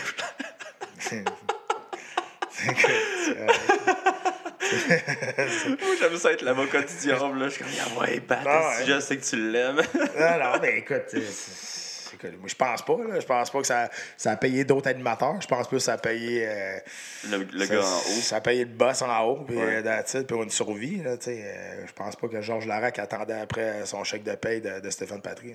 Ouais. Toi, tu avec Georges Larac, tu disais dans ton Ouais. show? Ouais, ben, tu sais, quand ils sont revenus, euh, Stéphane Gonzalez a pris son show, puis Georges Larac a pris son show. Ils se suivent un après l'autre dans la journée. Avant, les deux, c'était Larac Gonzalez, les deux faisaient ensemble. Puis j'étais à leur show, mais là, ils font, ils font chacun une partie de la journée. Fait que moi, je C'est reste quoi? avec Georges. Ok, c'est ça. Toi, tu fais-tu des capsules ou t'es vraiment avec lui toute l'heure? Non, j'étais avec lui. Moi, j'étais au téléphone. euh, avant, j'étais j'étais en studio, mais tu sais, sais, pour vrai, là, c'est loin. là. C'est en plein milieu de Montréal, à l'autre bout du monde. Ouais. Tu sais, partir de chez nous, moi, je savais là, partir de chez nous, m'en aller là-bas pour 7 minutes, puis revenir, c'est- pour moi, tu sais, sérieusement, ça n'a pas de bon sens. Là. Fait que, on fait ça au téléphone, puis c'est bien correct. là. On fait ça Ok. live au téléphone. Très cool. Euh, Je regarde mes questions. là. Ah oui, c'est ça. Je vais pas te relancer sur Patry. Euh, ouais, c'est sûr, mais on c'est quoi les trois affaires que t'aimes le moins de lui, tu sais? On une mise en demeure, c'est sûr, certain. Oui, il est ça- reconnu pour ça. en Ça plus. sera pas la première. Ah. Euh, mais pour de vrai, toi, t'avais-tu déjà pensé partir ta propre ligue de MMA? Non. Ou- Non? Non, vraiment pas. Écoute, euh, c'est. euh, sérieusement, là, c'est, c'est, une job difficile. Tu sais, faut que tu deals avec plein d'affaires. Puis, tu sais, pas être bien franc, là. Tu tu fais pas d'argent avec une ligue, là. Tu sais, euh, sais, moi, mon, mon chum Eric Champoux, là, qui, qui avait, euh, qui avait Ringside, là, il a fait ça pour, pour un trip, là, mais il a pas fait de- il a mangé de l'argent. Là. Tu sais, tu fais Ouais. pas d'argent avec ça. C'est vraiment difficile. Mais ça, c'était triste avec, euh, avec Ringside. Je, je pense que Chapeau avait quand même euh, un bon fond. Là, il voulait vraiment. 100%. Puis, bon, ouais, ça a échoué. Puis, ça, ça jouait bas en tabarouette, je m'en souviens, avec euh, Instinct. là. Ouais. Mais ironiquement, c'est que les deux sont morts après ça, c'est ça? Ouais. Les deux sont morts. Puis, je m'en souviens que les. Moi, j'avais signé avec Ringside, j'avais fait deux combats ou trois combats avec les autres. Puis, euh, tous les combattants de Instinct étaient quand même barrés. Ils n'avaient pas le droit de se, se battre vu qu'il y avait un contrat avec Instinct. Puis, justement. Ah ouais, puis après ça, t'as l'espèce de S1 qui qui est jamais arrivé. Mm. Là, tu sais, puis, euh, Mais- moi, je m'en souviens, S1, là, écoute ça, là, S1, moi, j'étais avec mon chum euh, Charbonneau, Francis Charbonneau, qui se battait sur S1. Puis moi, je disais depuis le début, ça arrivera jamais, ce show-là. Je te dis, ça arrivera pas. C'était quoi ça, S1? Là, C'est une affaire de. C'était du, euh, c'était du, du combat debout avec takedown, mais pas, pas, pas de. C'est l'affaire que euh, Bossy se battait, là, puis euh, là, finalement, il s'est fait amener au sol, puis il y a des bières qui ont été lancées. Ou je- Non, non, ça c'était c'était un autre show, mais il y avait un règlement qui était qui, qui était pas supposé l'amener à terre. Puis en tout cas, c'était fucked up là pour vrai. Mais tu sais, S1, euh, c'est ça. Puis je suis dans dans le sauna avec mon chum Charbonneau. Pour lui, il, il se prépare pour aller faire la pesée. Là. Puis moi, je te le dis, j'ai dit, moi, m'en croire que ça va arriver, ce show-là, quand je vais être assis, quand je vais être dans ton coin, là, puis je vais te dire, je vais te crier des, infos, des informations. Puis il dit, sais, je suis en train de couper le poids, là, la pesée, là, demain, là. Puis on sort du, on sort du, du sauna, il prend son téléphone, puis le show est annulé. man. Je je dis, que je te l'avais dit. Je- je- Yes, je j'avais raison encore je une savais fois. que ça allait jamais arriver, tu sais. Fait que, c'est ça. Fait que, c'est une petite anecdote de même avec. Euh, je capotais, il capotait. J'en reviens pas, mais t'as t'as raison depuis le début. Je Mm-hmm. T'as dit, je savais que ça allait jamais arriver. C'est plate parce que c'est des bonnes idées.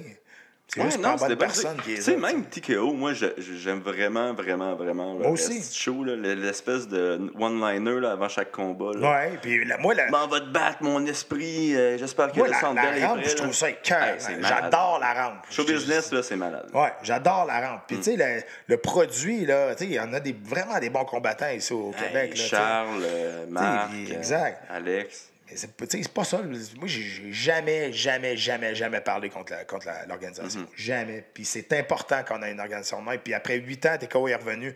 J'étais le premier à lever la main. Je dis, Mhm. ça, là, c'est vraiment bon.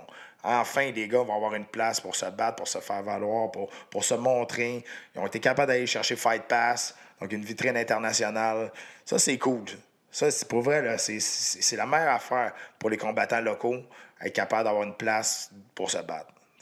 Mais c'est ça. Tant que, tant que des choses sont pas annulées, euh, ça reste correct. là. Mais là, il y en a eu un qui a été reporté. là. Ouais, un show qui était supposé être un vendredi à, à Québec. Il a été déplacé un, un- un mois plus tard ou huit semaines plus tard, je pense. là. À Québec encore, mais un jeudi, donc ça coûte moins cher louer un jeudi qu'un vendredi. Fait que, euh, je pense, euh, on avait évoqué des, beaucoup de blessures. Écoute, euh, moi, c'est pas la version que j'ai eue, mais bon, c'est peut-être pas. c'est qui qui a raison? Je sais pas, mais moi, j'aime mieux croire ma version. Ah, man, je suis tellement content de t'avoir invité. Moi, je parle... Moi, je parle de la merde pour de vrai. Je check bien ça. Il va y avoir un combat entre toi et Patrick dans pas long, man. Un Rose Battle. là. Un roast battle.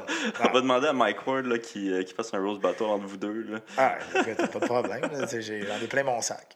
Euh, tu penses que tu as eu des séquelles, toi, après ta carrière? Ben, physiquement, oui. Écoute, euh, je me suis fait opérer 11 fois. Là, mes genoux sont démolis. Là, ça, je le sais. Tu t'es fait Euh, opérer 11 fois? Ouais, 8 fois dans les deux genoux. ouais. Ah, tabarouette, ok. Moi, j'étais comme, Ah, j'ai eu un claquage. Ben, tu sais, je me suis fait opérer. Je me suis fait reconstruire deux fois le, le genou droit. Euh, puis euh, le reste, c'est des ménisques. Je me suis fait nettoyer deux fois le coude, mais je me suis, fait, je me suis cassé deux fois la main. Euh, ça, c'est- tu sais, mais ça, c'est pas si pire. Tu sais, pour ma tête, sais, je veux dire, j'ai- fait euh, 15 ans de, 15 ans de, de, de combat, mais tu sais, j'ai Tu étais 30 reconnu pour manger des shots. Ben, c'est euh, ça. tu sais, Je te t'en reconnais pour, pour, pour être un brawler. tu sais. Mhm. J'ai- tout le temps été un brawler. J'ai jamais été un combattant technique. Là. On s'entend. là. J'étais un brawler. J'avais un, j'étais un brawler avec du cœur. tu sais. Mhm. Je me suis tout le temps dit ça de même. Puis, euh, tu sais, euh, puis je suis allé, consulter. J'étais allé consulter, justement, c'est à cause de ça. J'ai pogné le deal avec l'hôpital Sacré-Cœur, avec le neurologue, euh, avec le CBD, parce qu'avec Louis de Beaumont, j'étais allé faire des tests neurologues, de- neurologiques vraiment, vraiment poussés euh, pour voir vraiment si j'avais des séquelles de, des séquelles de commotion cérébrale, des affaires de. Parce que je me suis jamais fait knocker, moi, tu sais. Puis pourquoi tu avais fait ces tests-là? Tu sentais-tu qu'il y avait quelque chose qui se passait? ou... Ben, je trouvais que ma mémoire à court terme, ça allait pas bien. Tu sais, mettons, là, sais, j'étais en train de texter quelqu'un, puis là, je dis, OK, ah, c'est vrai, faut, euh, faut que je fasse ça. Fait que là, je dis, ah, on va le faire après mon texte. Là, je finis de texter, puis là, je dis, sacrément, c'est qu'est-ce que je voulais faire, donc? Mm-hmm. Puis là, ça me revenait juste cinq minutes après. Ou ben non, des affaires, euh, tu sais, d'autres d'autres affaires comme ça.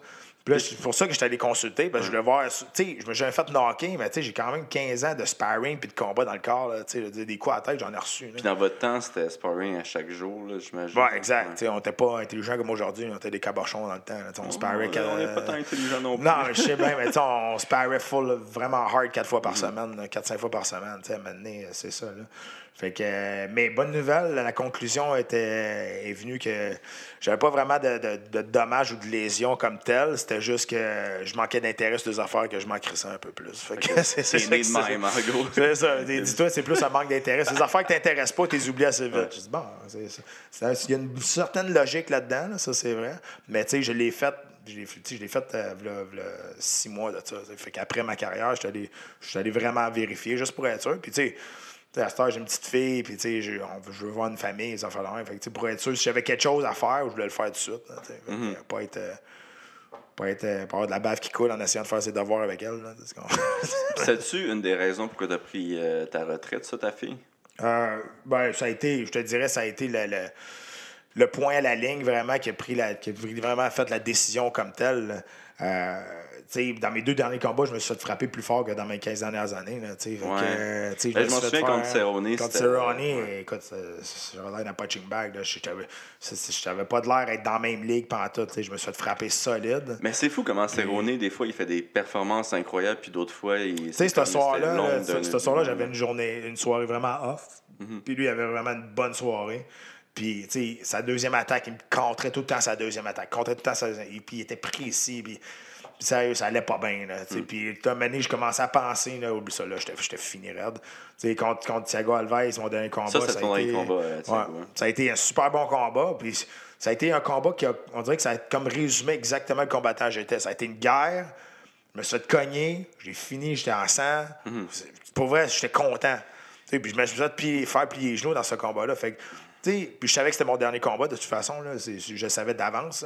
C'est pour ça que j'ai pris, ma- j'ai pris le micro à, à la fin. Puis c'était pas sur le coup de l'émotion. Je savais, je, je savais que c'était mon dernier combat. Père au gang, même si j'avais gagné, c'était mon dernier pareil. Ben, c'est un beau moment, je m'en souviens de l'avoir vu, là, puis c'est un super beau moment là, quand tu as, pris ta retraite. Ouais, ben, ça- moi, ce que j'ai vraiment trouvé ça cool, j'étais à Buffalo, c'était pas chez nous, là.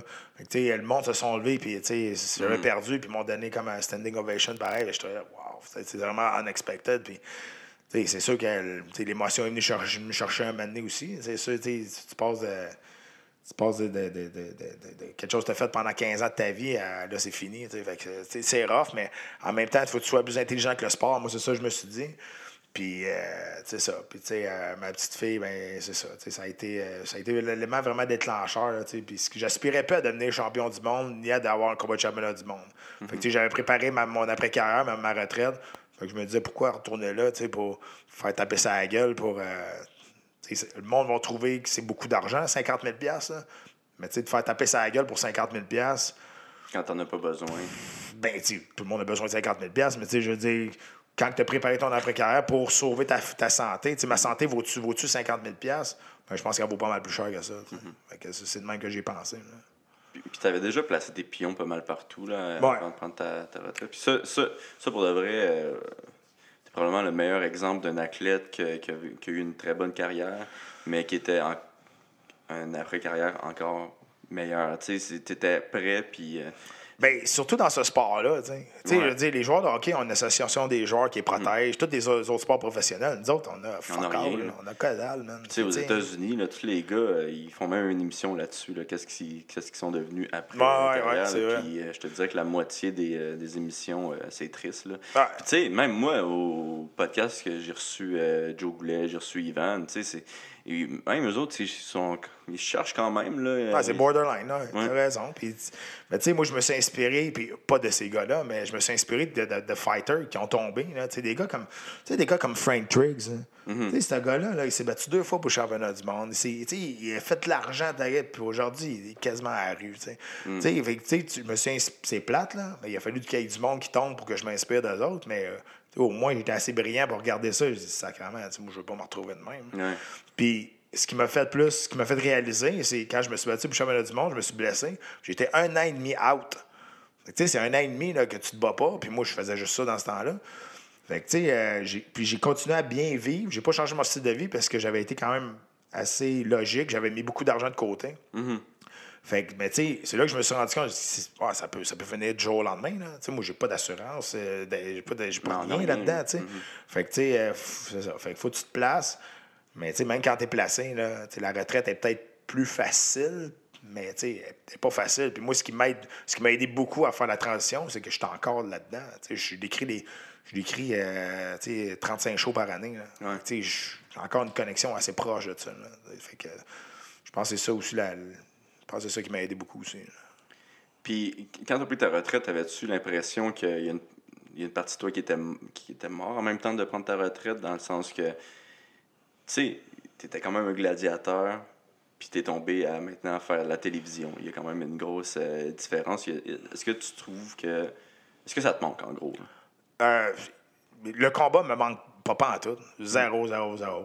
Euh, c'est sûr que tu le premier matin, tu te lèves, ben, peut-être pas le premier parce que tu on prend tout le temps des, un petit break après un combat, mais tu sais, à un moment donné, là, tu, après, après deux, trois semaines, tu sais, quand tu es supposé de retourner au gym, puis de recommencer ta vie d'athlète, puis de retourner au gym deux, trois fois par jour, puis tu sais, euh, tu fais ça six jours par semaine. Mais là, tu te lèves, puis là, chien jappe, le bébé pleure, puis d'habitude, t'es pas là. là. D'habitude, t'es au gym, là, t'es tabarnak, OK, il faut que je me trouve de quoi pour, pour, pour m'occuper. tu. Moi, j'avais, moi, je m'étais déjà préparé à ça, mais quelqu'un m'avait déjà dit ça. Il dit T'as bien beau avoir 50 millions dans ton compte de banque, c'était un athlète professionnel. Du jour au lendemain, c'est comme les joueurs de hockey, tu vas pas au morning skate, t'es chez vous, puis c'est ça qui arrive. Tu as besoin d'être prêt, là, parce que tu vas voir, c'est, c'est rough. Mais euh, j'ai oublié ta question, là, mais. mais Il va falloir que tu fasses d'autres tests. Là, Ouais, c'est ça, c'est ça, je me suis dit de ça, c'est de ça. CBD, là, t'en t'en as dans ton Ouais. coffre, dans toute façon. là. Mais, mais, mais c'est ça, tu sais, en gros. euh, Mais est-ce que, est-ce que tu, pas nécessairement te battre, mais est-ce que tu, tu manques la sensation d'être un, co- un combattant, d'être un gladiateur? euh, non. Les émotions que ça t'amenait, tu sais. les- Oui, Ça, oui. Mais tu sais, tu sais, il n'y a jamais, il n'y a pas aucune autre, aucune autre activité qui va m'a- va m'apporter le rush d'adrénaline que j'ai vécu dans ce sport-là.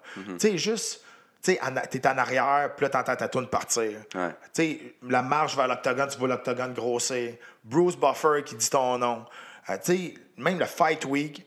Puis moi, là, pour, pour, pour faire la paix avec ça, mon dernier combat, je n'avais pas dit à personne. Même ma femme ne savait pas que j'allais prendre ma retraite ce, soir- ce soir-là. Parce que je me suis dit, je vais vivre. Je veux pas que personne partage ce moment-là avec moi. La dernière coupe de poids, la dernière. Même, personne ne le savait. Mes hommes de coin ne le savaient même pas. Moi, dans ma tête, ça faisait deux mois, je, je savais que c'était mon dernier combat. Même si j'avais gagné, j'aurais même mieux me retirer avec une victoire, mais même si j'avais gagné, c'était sûr que c'était mon dernier.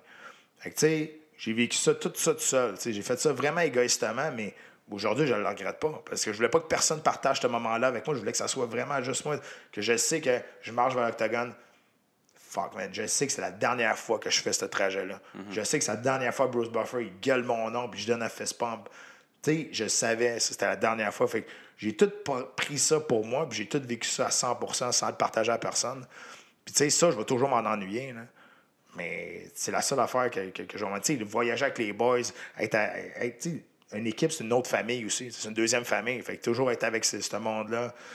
Fait que, tu sais, ça, oui, mais, tu sais, je me, je me trouve. Je me dis, ça, je l'ai vécu, là. Sais, Fait que ça, je l'ai en dedans de moi. Fait que je sais c'est quoi. Fait que, je vais tout- toujours m'en ennuyer. Mais les souvenirs que j'ai, surtout le dernier coup, comment que je l'ai fait, je pense que ça m'a mis en paix avec ça aussi. Ouais. C'est quoi le plus beau souvenir qui est du MMA de ta carrière? J'en ai deux. Euh, j'ai deux souvenirs vraiment qui, euh, qui, qui, me reviennent en tête, vraiment les plus beaux souvenirs. C'est sûr que, tu sais, combat de championnat du monde, c'est le rêve de tout le monde qui fait dans ce sport-là, tu sais, se rendre. Euh, Puis, tu sais, j'ai tout le temps, j'ai joué au hockey avec Wayne Gretzky, puis j'ai été capable, tu sais, quasiment de le déjouer, là, tu sais. Mm-hmm. J'étais avec Anderson Silva qui, qui était invincible dans ce, dans ce temps-là, puis... T'avais passé le 3 rounds, puis tu faisais un signe de Ouais, 3. Hein, ça, je l'avais prévu aussi. Je me dis, si je m'en vais au troisième round, je vais être le premier qui sera au troisième round au UFC avec. Fait que j'ai regardé les- la caméra, j'ai fait un 3. Là, je savais que mon genou était, était fucked up, là, mais whatever.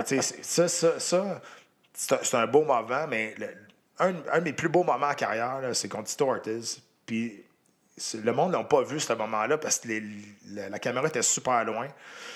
Mais tu sais, moi et Tito, là, tout le monde a sait l'histoire à cette heure. là, tu sais, J'avais appelé mon chien Tito un an et demi avant que je me batte. Il était sur mon screensaver, tu sais, whatever. Tout le monde connaît cette histoire-là, que c'était mon idole. Puis je me suis battu contre mon idole dans ce temps-là. Puis, tu sais, les deux premières rounds, là, on s'entend, ben, ça n'a jamais bien été dans ce combat-là. Mais tu sais, les deux premières rounds, ça allait pas bien. là. Mais tu sais, j'étais encore debout au troisième round, puis j'étais pas supposé d'être là plus que 30 secondes. Puis juste avant que ça commence, le troisième round, Tito, Or- Tito Ortiz m'a regardé, m'a fait un, un signe de oui, s'est avancé devant, dans le milieu de l'octogone, puis m'a donné un fist pump. Juste avant que le troisième round commence. Pour moi, là, j'en parle, j'ai encore la chair de poule, ouais, puis ça fait, ça fait 14 ans de ça. pour moi, ça, ce moment-là, ça a comme été, ça a fait fuck, je suis vraiment à la bonne place. Ouais. C'est vraiment cool. Puis, euh, deuxième moment, vraiment surréaliste, quand je me suis battu contre Chris Lieben, on s'est tapoché sa gueule pendant 15 minutes. Sérieux, c'était ridicule. Puis on se- me demande encore comment ça se fait qu'il n'y en a pas un qui a tombé. Puis euh, il a gagné par décision partagée, puis j'étais démoli après, après le combat. J'étais dans mon vestiaire, j'étais assis à terre contre le mur. Puis là, je braillais. Puis j'étais vraiment déçu. J'avais mal partout. Puis il est rentré dans le vestiaire. Il est venu s'asseoir à côté de moi. Il m'a mis la main sur, sur le genou. Puis on est resté là de même pendant 25 minutes, sans rien se dire. Ah, tabarnak. Puis là, j'étais de même. Wow. Puis sans se parler, sans rien dire, on regardait dans le vide les deux. Puis là, après ça, après à peu près une vingtaine de minutes, il m'a donné deux tapes sur le genou, il s'est levé, puis il est parti.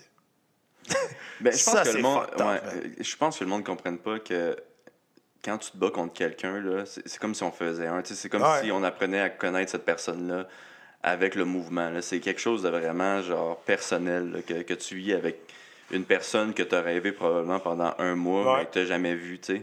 C'est vraiment, c'est vraiment étrange comme sensation de se battre. euh, Puis tu sais, tu peux pas aimer tout le monde, je comprends, là. Mm. Mais tu sais, tu sais, là, 95% du temps, là, les gars, là, ils- après, là, tu vas dans le vestiaire de l'autre, tu prends une photo avec, Mm. tu sais, good, good fight, là, kid. Tu sais, si t'as pas d'adversaire, tu peux pas travailler. Là. C'est ça aussi. Puis, euh, tu sais, je dis tout le temps la même affaire. C'est- c'est un des seuls sports qui commence avec une poignée de main puis qui finit avec une poignée de main. Tu sais, tu donnes un fist pump type, après ça, à la fin, ben, tu, tu te hugs. Peu importe la, la volée que tu as mangée ou tu as donné, ça reste que tu, tu- tu gagnes le respect de l'autre, là, peu importe. Tu sais, c'était c'est- ça s'appelle Kabyle. Ouais, c'est sûr, là, ça dépend. Là. Mais, tu sais, moi, moi, tout, j'aurais sauté les deux pieds d'en face à Dylan Dennis. Mais, C'est moi, The Goat. Hey, touche pas de Goat, mon gars. C'est mon boy, ça. Mais écoute, ben, l'histoire avec, euh, l'histoire avec euh, Chris Lieben, c'est c'est une histoire qui s'est passée dans le vestiaire, vraiment backstage. C'est comme surréaliste. C'est comme, on est comme, c'était comme une Twilight Zone. sais, C'était fucked up. Là, tu as-tu reparlé mais- après ou. euh? Ouais, on s'est revus une couple de fois dans, dans des shows, puis tu sais, on, on se parlait. mais tu sais, Lieben, c'est un personnage, c'est un personnage assez bizarre, là.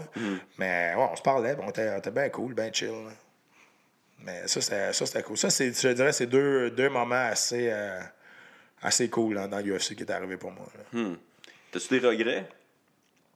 Non, non, j'ai pas de regrets. Moi, j'ai, moi, j'ai des remords, mais j'ai pas de regrets. Euh, euh, je te dirais, là, tu sais, regrets. Dans ma carrière, aucun regret. J'ai- fait, j'ai, fait le mieux que j'ai pu avec le talent que j'avais. Je dis tout le temps, moi, j'étais pas supposé faire ce sport-là. Pour vrai, j'étais pas vraiment le pire combattant qui a jamais essayé de faire ça. Tu regardes mes premiers combats amateurs là, que, que j'ai sur vidéocassette chez nous, j'ai gardé un, un, un vidéocassette pour pouvoir les regarder d'un fois. De Shame Box. Ouais, sur bêta quasiment. tu sais, mais, je regarde ça, je dis, comment, comment, ça, comment j'ai réussi, comment j'ai fait ça, pour vrai, c'est, c'est pas chic, là. Mais j'ai fait ce que j'ai, ce que j'ai, le mieux que j'ai pu avec le talent que j'avais. Mais, tu sais, puis bien honnêtement, pour vrai, là, si, avec le sport ce qui est rendu là aujourd'hui, si aujourd'hui, avec le talent que j'avais, à l'âge que j'avais, j'essayais de faire carrière là-dedans, ça n'arrivera jamais. Tu sais, moi, j'étais arrivé au bon moment, Ouais. au bon moment, avec le talent que j'avais, puis où ce que le sport est rendu, là, j'étais capable de faire, de faire un chemin là-dedans. Aujourd'hui, avec le talent que j'avais dans ce temps-là, oublie ça, je me rentrais pas loin. là.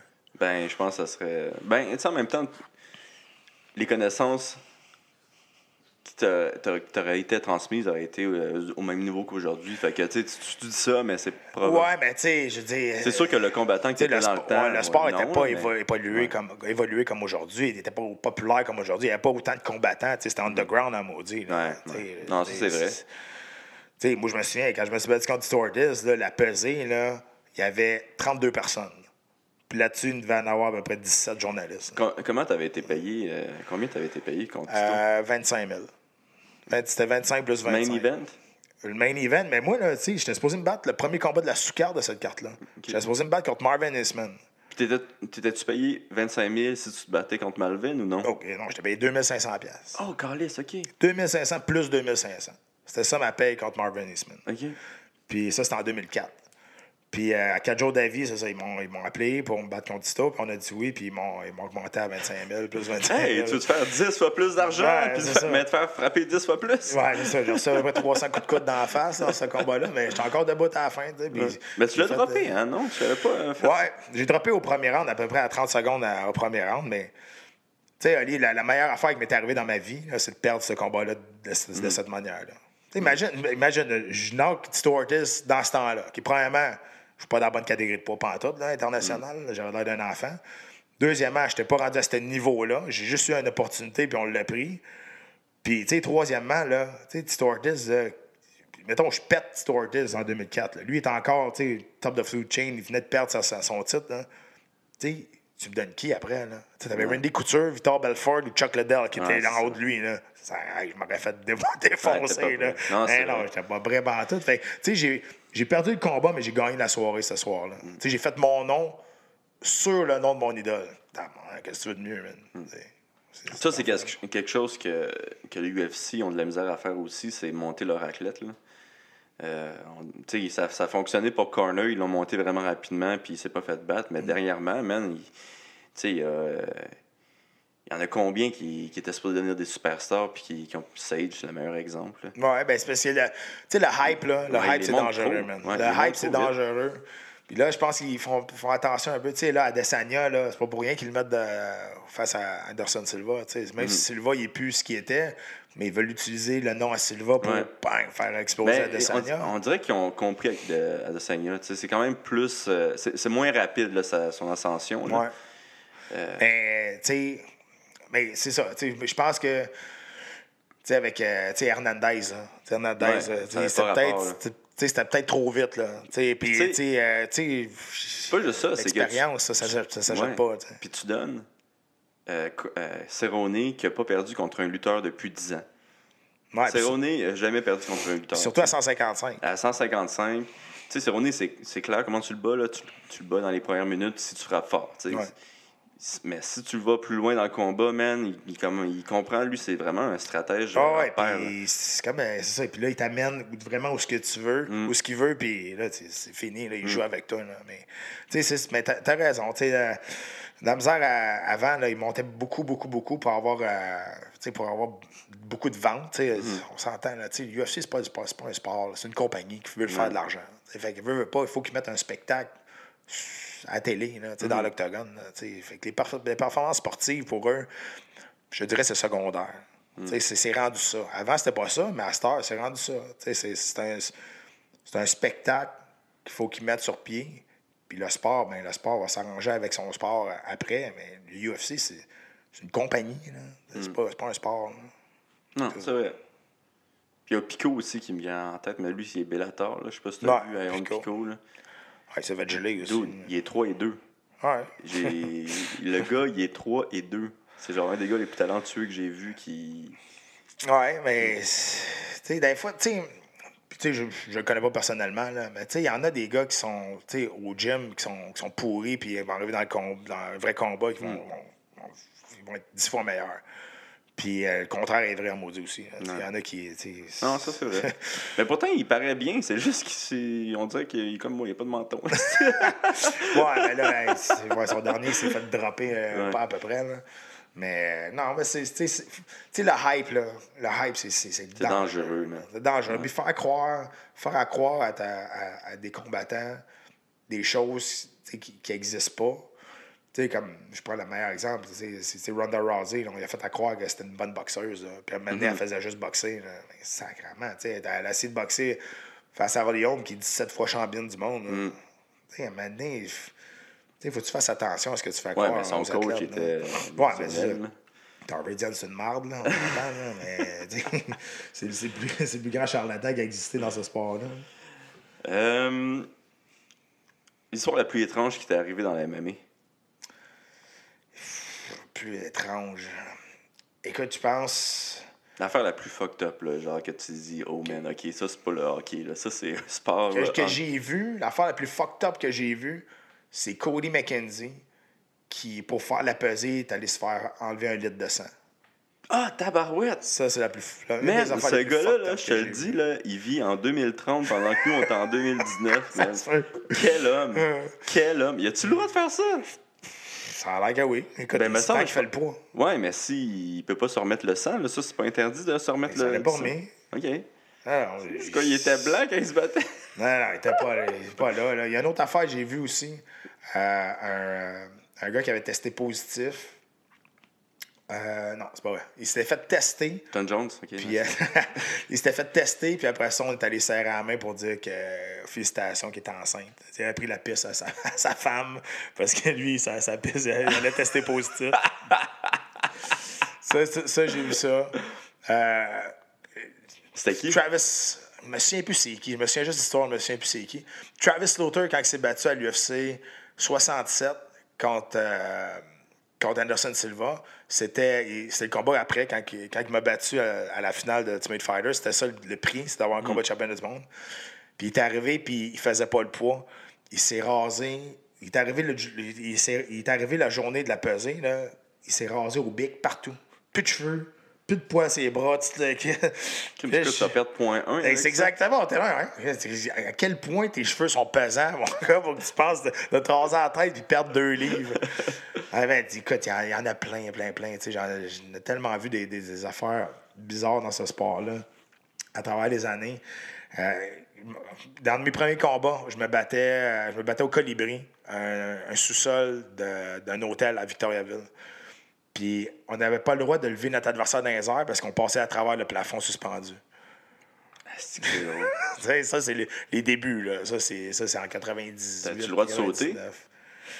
T'avais, écoute, si, si, t'avais le droit de sauter, mais t'avais pas le droit de lever ton. Puis c'était pro, ça, ou c'était vrai? Amateur? pro. OK. Ouais, ouais, c'était mon deuxième combat pro, ça. C'était c'était TKO2, ça, c'est ça? Non, non, c'était, c'était Proving Ground, je pense, dans ce temps-là, ça s'appelait, là, quelque chose de même. Ah, wow. Ouais. Je suis quasiment triste de ne pas avoir vécu ces affaires-là. Écoute, c'était raw, là. C'était, le début des débuts, là. Je dirais, là. T'es-tu Moi, battu là, sa réserve ou euh, non? Non, jamais. Non, jamais après. Mais tu sais, il m'a dit de quoi les premiers gants. Tu sais, les premiers gants qu'on avait, là, c'était une ligne de vinyle, une petite ligne de styromousse, puis une, petite li- une autre ligne de vinyle. là. Tu sais, C'était, c'était ça, les gants. Là. Tu sais, C'était des, des 4 onces, mais écoute, c'était, quasiment à point nu. Là. Puis tu sais, on, on se faisait des tapings, mais on pensait qu'on se faisait des bons tapings, mais on se faisait des tapings avec du, du- du tape électrique. sais, J'ai une photo. J'ai- une photo euh, de moi qui tient la ceinture après que j'ai knocké euh, Steve Vigneault. Je suis comme ça, puis le gant, là. Hey, j'ai quatre roues, quatre, quatre tours de tape sur le poignet, puis euh, autour des mains, ça n'a pas d'allure, C'est-tu toi qui faisais ça ou c'est genre ton coach? Ben non, on se faisait ça de. C'était Fabio ça, devait, être correct, là. Ah non, c'était n'importe quoi, mais écoute, c'était... Je te dirais, tu- pour vrai, là, je vais sonner vraiment vieux en disant ça, mais pour vrai, c'est de bon vieux temps. Au début, là, c'était... c'était. Il y avait quoi de Fight Club, là, c'est- ouais, ah, c'était juste ça. C'était Puis là, ridicule. t'as quel âge? 38, là. Je vais avoir 39, ce mois-ci, là. Ok, t'as quand même pris ta, ta retraite à 36 ans, c'est quand même Ouais. vieux. Puis t'as commencé à, À 19. à 19. Ouais. Mais tu sais, euh, j'ai commencé vraiment en 2003, euh, professionnel, quand je suis revenu de la Bosnie, quand j'étais dans, dans l'armée. Je suis- J'étais allé en Bosnie en 2002. T'es allé Puis, en euh, Bosnie? Ouais. Pendant dans la guerre ou. euh? Euh, après. Je te dirais, là, en 2002, là, il y a- il y, a quelques petites pochettes de résistance, là, mais la guerre était vraiment finie. là. Tu sais, La guerre a été vraiment en Bosnie en 92, 93, 94. Mhm. là, là, ça brassait pas mal. Mais tu sais, le Canada, il retournait tout le temps pour euh, aider à reconstruire le pays, puis Ouais. garder la paix quand même, là, parce qu'il y avait quand même des petites poches C'est quand même fucked up. Moi, je, je faisais des compétitions là-bas, là, puis, man, il y avait des trous de balles dans tous les, les murs. À Sarajevo, il y a encore des. Encore Ouais. des, des- des- Non, ça, c'est, ça Sarajevo, puis tu te promènes dans le centre-ville, puis tout le monde, il manque un membre. Genre, euh, mais- Puis là, il disait, nous, il disait à l'équipe de judo, hey, allez pas vous promener dans les, dans les plaines, dans les... où il y a du gazon, parce qu'on sait pas s'il y a encore des mines. tu. Ouais, c'est exactement ça. Puis, écoute, m'a conté une histoire. Nous autres, moi, j'étais, j'étais dans, dans le nord de la, de Bosnie. Puis euh, les fermiers là-bas, euh, parce qu'il y a des mines tout partout là-bas. C'est ça qu'il faut que tu restes ces, ces, ces routes. C'est drôle que tu parles de ça parce que, parce que ça va donner une crédibilité à mon histoire. Parce que des fois, quand je compte cette histoire-là, le monde, il ne me croit pas. Mais les, euh, les, les fermiers ils envoyaient le troupeau de moutons dans les champs pour déminer le terrain. Puis à un moment donné, ils on regardait ça, puis tu voyais un mouton popper, il m'a dit, pac! Ouais, les sautait. vegans, là. Il- sautait, il sautait. Ton boy Georges Larac, là, il aime pas ça ce soir-là. Il va, être barré, il va être barré. Ben, c'est de Ah, même qui ouais. déminait- c'est de même qui déminait le terrain, eux autres. Ils envoyaient le troupeau de moutons, puis tu voyais des moutons popper, pac, pac, pac. Tu les as vus, toi, les poupons? Ah. Les moutons, les poupons. Ah. Les moutons popés? Ah ouais. Parce que moi, je croyais pas. Puis du monde disait, regarde, tu vas voir, tu, vas voir sûrement un, ou deux moutons là, genre, de quoi tu parles? Ben, il dit, puis je croyais pas, mais je l'ai vu. ben, c'est ça. Puis t'as été combien de temps dans l'armée? Euh, six ans. 6 ans? Puis ça, c'est de quel âge? À quel âge? De, juste de 19 ans à 25. Puis tu te battais pendant ce temps-là aussi? Ou... Ouais, je me battais. euh, je- je me- J'ai commencé ma carrière professionnelle euh, en 2002. En 2002. Puis je suis sorti en 2004. euh, ben, début 2005, je te dirais. là. Je suis sorti après mon combat de- face à Tito. OK. T'as-tu, t'as-tu encore du temps, toi? Ou, euh? Ouais. Ouais. OK. J'ai d'autres questions avec ça. Là. Tu penses-tu que le fait que tu sois allé dans l'armée, puis j'imagine que tu as vu quand même des affaires euh, étranges, puis en tout cas, ils t'ont mis dans des situations Mm-hmm. vraiment stressantes, est-ce que tu penses que ça t'a aidé euh, à aller dans l'octogone, à, à gérer ton stress quand tu allais dans l'octogone? Euh, ça, je pense pas. Je pense que ça m'a plus donné une discipline, euh, une discipline de vie en étant euh, très discipliné sa diète, discipliné ses entraînements, toute la guide. Mais tu sais, j'étais pas un bon soldat. là, tu sais, je veux C'est dire, quoi ça, euh, ça? C'est quoi ça veut dire? T'as pas tué du monde, genre? Non, non, non. Je veux dire, quoi ça pour sur le bon terrain, j'étais super bon. Ok. Tu sais, euh, sur le terrain, les exercices, kid, j'étais dans le top, mais tu sais, tu sais, la, la- pas, la, la- pas la, la discipline des autres. Mm-hmm. Tu sais, euh, me faire dire quoi faire, de faire dans même. Tu sais, j'ai eu beaucoup de. J'ai eu beaucoup de pénalités, moi, dans l'armée.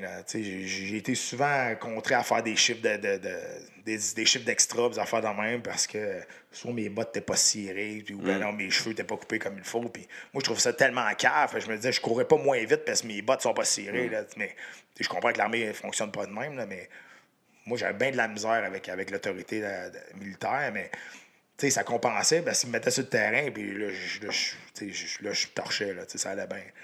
Mais cette expérience-là de, de vie, de militaire, cette expérience-là de discipline, oui, c'est venu me chercher, ça m'a aidé dans, dans le temps de. Sa diète, de descendre à 170 livres, manger du brocoli tous les jours, ça fait chier, en esti, mais faut que tu le fasses. Mais au niveau du stress, ça pas. euh, Moi, le stress, j'ai tout le temps, j'ai tout le temps dealé ça en disant si tu triches pas, tu sais, si, si tu triches pas dans ton entraînement, dans ta diète, ou whatever, n'importe quoi, j'arrive là, je j'ai pas plus, je peux pas plus faire que ce que j'ai fait. Ben, s'il me bat ce soir-là, ben, il était meilleur que moi ce soir-là. Ouais, juste meilleur. Fait que, tu sais, c'est de même que je gérais mon stress, moi. Si, si t'as un stress dans ma tête, c'est parce que t'as un doute. Fait que je m'arrangeais pour pas avoir de doute. Je m'arrangeais pour arriver là et dire j'aurais pas plus faire, j'aurais pas pu- plus m'entraîner. C'est impossible. J'ai tout fait ce que je, je peux pour être le plus près possible. Fait que dans ma tête, je mettais pas un doute. Fait que je n'étais pas, pas stressé dans ce temps-là. OK. Puis, euh, une petite question par rapport, là, encore sur l'armée. Euh, Est-ce que du combat en main nue, il te montre-tu le combat à main nue dans, dans l'armée? Écoute, maintenant, peut-être un petit peu plus. Ouais. Euh, mais, tu sais, moi, je- moi, je voulais aller faire mon cours de, de combat sans armes, pour devenir instructeur. Mais j'avais pas, j'étais pas assez gradé pour aller là. Mhm. Moi, j'étais caporal, puis il fallait qu'il fallait caporal-chef, puis whatever. Je trouve ça épais, là, parce que moi, je disais, amener ton instructeur, c'est sûr, je le torche. Là. Ouais. Mais- Ben, je pense qu'ils ont des problèmes dans l'armée, puis aussi dans la police présentement. là. C'est comme des. Mais, tu sais, moi, quand je, moi, quand je suis sorti, j'avais demandé un an congé sans sol pour tenté de faire carrière dans, dans- dans les combats. Puis finalement, ils ne me l'ont pas donné. Fait que j'ai brisé mon contrat. Moi, je suis sorti de là, j'ai brisé mon contrat à la place d'attendre à la fin. Bon, j'ai eu des pénalités au niveau de la pension qui. J'ai pas de pension, mais tu sais, j'ai eu des pénalités au niveau de, qu'est-ce que j'avais ramassé pour ma pension, puis whatever. Mais tu sais, moi, je le sacré mon camp de là de toute façon. Puis, euh, mais, tu sais, un an et demi plus tard, je pense aux deux ans, ils m'ont rappelé pour aller faire des, des séminaires là. J'ai donné des deux séminaires au GTF. C'est l'escouade Ah, wow. antiterroriste canadien à Ottawa. Euh, puis, tu sais, je trouvais ça bien drôle parce qu'ils n'ont jamais voulu me backer, mais euh, quand. Mais quand ils ont vu que tu as réussi, euh, ils sont Je te comme confirme, Hey, mon euh, boy. Je te confirme que je les ai chargés en esti quand Ah ouais? j'étais là, puis ils m'ont payé sans en dire un mot. Ah, ok.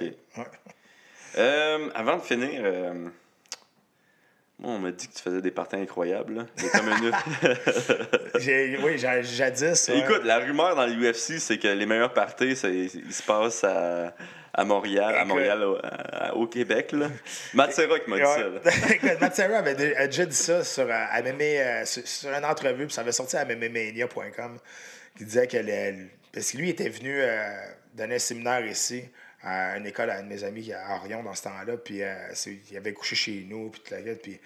Il avait euh, couché chez vous. euh, Ouais, ben non, il avait couché à l'hôtel, mais il, il avait passé la soirée chez nous. Puis on avait fait un gros party parce qu'on faisait tout le temps des gros parties dans ce temps-là. Euh, tu sais, c'est- je te dis, c'était en 2000, euh, 2008, à peu près 2008. C'est où 2009. t'habitais dans ce temps-là? À Saint-Constant. Ok. J'habitais à Saint-Constant dans ce temps-là. Puis on avait une grande, grande cour. Puis euh, tout, tout clôturé, tout là, toutes les fins de semaine, c'était le bâche. Puis, euh, tu sais, on faisait des, des- des- des super gros parties. Puis su- surtout, moi, j'avais tout le temps une tradition, c'est que deux mois avant le combat, euh, ou un mois et demi, je faisais un, un gros bâche. là. Tu sais, J'invitais, il y avait 50 personnes. sais, c'était, c'était bord à volonté, il y avait des, tor- des torches de feu, c'était ridicule. Puis il n'y avait pas eu des photos qui étaient sorties Exact. deux mois avant ton combat. C'est ça. Mon combat chez championnat du monde contre, contre, contre Anderson Silva. Fait que là, c'est là que j'ai décidé d'avoir un Facebook de fans puis un Facebook personnel. Puis tu vas comprendre pourquoi. Parce que là, on, on- on se démolit. Là, pour vrai, là, c'est pas chic. Là, puis on, on Des s'arrache. torches. Je juste me rendre compte que tu as dit des torches. Ah, des torches de feu. Moi, j'avais, j'avais, j'avais deux espèces de, de cylindres. Puis on mettait, on mettait du bois là-dedans. On mettait n'importe quoi. puis ça faisait des torches de feu. C'était, écoute, c'était dangereux. Là, ça n'avait pas d'allure. Puis, puis c'est ça. Puis là, puis je faisais tout le temps un, un- party deux mois avant un combat. Pour, parce qu'après ça, moi, je tombais sobre. Puis je tombais sur la diète, je tombais sobre. Puis moi, je buvais plus jusqu'à temps d'arriver au combat. Mhm. Euh, puis ça, c'était une, discipline que je m'étais mis. Mais le dernier party qu'on faisait, c'était, c'était ridicule. Puis euh, là, on avait pris des photos, toute la guide. Puis euh, deux mois avant le, le combat de championnat du monde, je fais ce party-là. Ça, ça vire comme d'habitude. Puis le lendemain, moi, je me réveille, un œil fermé, je suis poqué. Fait que là, je regarde, je, m'en vais voir les sites, comme d'habitude, prendre des nouvelles. Puis là, il y a des photos de moi sur Sherdog, sur MMA Junkie, partout, avec un œil fermé, quasiment démoli. Puis là, c'est marqué Patrick Cote is on crack. That's how Patrick Cote prepare for his title fight. Je suis like, what the fuck? Le monde pense que je suis le crack. Puis là, là, j'avais reçu des messages, j'avais plus de bon sens. Fait que là, finalement, c'était du monde qui avait mis ça sur Facebook, qui m'avait tagué. Fait que là, à partir de là, j'avais décidé de faire un Facebook de fan, un Facebook plus personnel, comme ça. Euh, tu sais, je vais pouvoir contrôler un peu les, les images qui, qui sont mises là-dessus. Mais euh, ouais, ça, ça avait dégénéré. Puis c'est ça. Puis en 2009, je pense que Matera était venu. Puis on avait fait. Ok, c'est même pas à ce party-là que non, Matt Serra- non, non, c'est après. puis euh, en 2009, je pense que Matera était venu. Puis, puis c'est ça. Puis on avait, je restais encore là. C'était juste avant que je déménage. Puis euh, on l'avait échappé. là. Il y avait du monde que je connaissais même pas chez nous. Là. Puis ça, ça- ça- c'était vraiment comme un open house. La police était venue deux fois chez nous pour nous dire de baisser le, de baisser le, le son. Mais la police, elle m'a- m'avait reconnu. Fait qu'elle trouvait ça bien drôle. Puis donné, la dernière fois qu'il est arrivé, euh, on était couché en avant chez nous. Là. Puis il était là, Pat, Pat, Pat, là, dis à Matt Serra d'arrêter de crier. Hey, puis c'était- ben, fait que c'est ça qui est arrivé, puis c'est pour ça qu'il c'est pour ça qu'il a dit ça, mais il était parti le lendemain, puis après moi, ça l'a marqué. C'est drôle. ça s'est calmé depuis ce temps-là. Ouais? Ouais, pas le choix. Je pense être invité au prochain. Là. hey, euh, pas de côté, merci. Yes! We are done. Yes, That's je vais t'envoyer la mise en demeure quand je vais recevoir. Ouais, tu, tu m'enverras, je vais le mettre sur ma, sur ma page. Ça va être sick. Ça va être J'espère que je vais pas en recevoir. Moi, j'ai rien dit. J'ai-tu dit quelque chose? Non, non, t'as posé Sûrement, il va m'en envoyer une. Ça va être nice, man. Ah On va être comme des bros de mise en demeure. C'est la, la, la mode à cette heure. Euh, avant de finir, tu. Ouais. Je dis que c'est fini, mais veux-tu plugger quelque chose? Ben, écoute, euh, ça, on est toujours à RDS. euh, nous autres, euh, puis, sais-tu quoi, qu'est-ce qui est cool à RDS à cette heure? Avec le nouveau deal de ESPN, les shows vont commencer plus de bonne heure. Ah, les yes! UFC. Mon boy! Hein? Fait Ça, je suis content, ça. À part les pay-per-view, mais tu sais, ça fait des années que les fans, les, les médias, les, les, les, les commentateurs même, puis surtout, surtout les fans disent que ça finit bien trop tard. Les main events, c'est pas avant minuit et demi. Ça finit, on sort de là, il est 1h30 du matin. Ben, toi, tu sais aussi, tu t'es battu quand on se battait, là. C'est di- difficile de trouver une place à, où manger après chaque combat. Ben non, c'est- ben, si tu vas pas à Vegas, là, Ouais. ça, là, tu sors de là, il n'y a plus de party, il n'y a plus rien, c'est Ouais. terminé. Fait qu'à cette heure, les shows vont commencer tout le temps une heure ou, ou deux heures d'avance. Fait que tu vois, là, en fin de semaine, euh, c'est la, la, la pré-carte. Euh, elle commence à 6 h, puis la, la, main, la, la, la principale à 8 h. Fait que tu veux, vers c'est 11 h, parfait, 11 ça. h 30, c'est fini. Puis ça va toujours être comme ça. Fait qu'à la place de Sauf le partir- pay-per-view. Puis là, il y a combien de pay-per-view par année? Il y en a 13 ou 14, je ne me souviens plus. là. Il y en a-tu moins? Y a-tu moins de shows qu'avant? Ou euh, Non, euh, il y, a- il y en a. Tu sais, nous, à RDS, on en fait 34 par année. Mm-hmm. Puis euh, en tout, ils en font, je pense, 40, 45, je pense, à peu près. là. 43 ou 45. OK. Fait que, Tu sais, il y a des shows, nous, qu'on fait pas. Avant, c'était des shows qui passaient juste à Fight Pass. Les shows à Fight Pass, on les, fait, on les a jamais fait. OK. Puis, euh, puis là, à cette heure, ben, ça va être sur euh, ESPN. Ben, je sais pas, ils ont, ils ont 18 ESPN à cette heure, là, je sais pas trop. Là. Fait que, euh, ça- il y a des shows qu'on fera pas, puis ça va être des- surtout des shows qui vont être en Europe. Fait que c'est bon en tabarouette, ça, pour RDS, non? Le fait, que, que- le fait que toutes les affaires de E ESPN puis euh, soient rendues sur, sur votre poste, là, euh, Ben oui, ben tu sais, c'est parce que. les cartes sont devenues pas mal meilleures mais depuis euh, leur deal là, qu'ils ont eu. Là. Oui, puis tu sais, euh, sais, ESPN, là, ils ont commencé cette année. Là, ils ont commencé. Ils ont juste un show. Mais, oh, la mise en demeure. La, la- Man, comment il sait? la, la mise en demeure, là, là. Mais, Euh, mais ça. faire, là. Ah, ben, y a rien à faire. Ben, là, c'est ça. On va parler plus fort. Mais, mais pour vrai, pas- puis ESPN, RDS, puis TSN font partie de la famille ESPN. Fait que c'était juste un no-brainer que ça, ça continue. Ben là, oui, ça m'est arri- ça m'est arrivé deux fois, là, ça, ça, cette affaire-là. Des deux fois ici. Le Là. téléphone? Ouais, avec Brutus, ton boy. Ah oui, Brutus. Elle l'aime bien, moi, Brutus. J'aime ouais. bien, moi, avec, bien Il est super gentil, ouais, il est vraiment cool. Euh, ok, ben, t'as-tu quelque chose d'autre à plugger? Va, non? Yes, on est done! Yes! Yes, mon boy!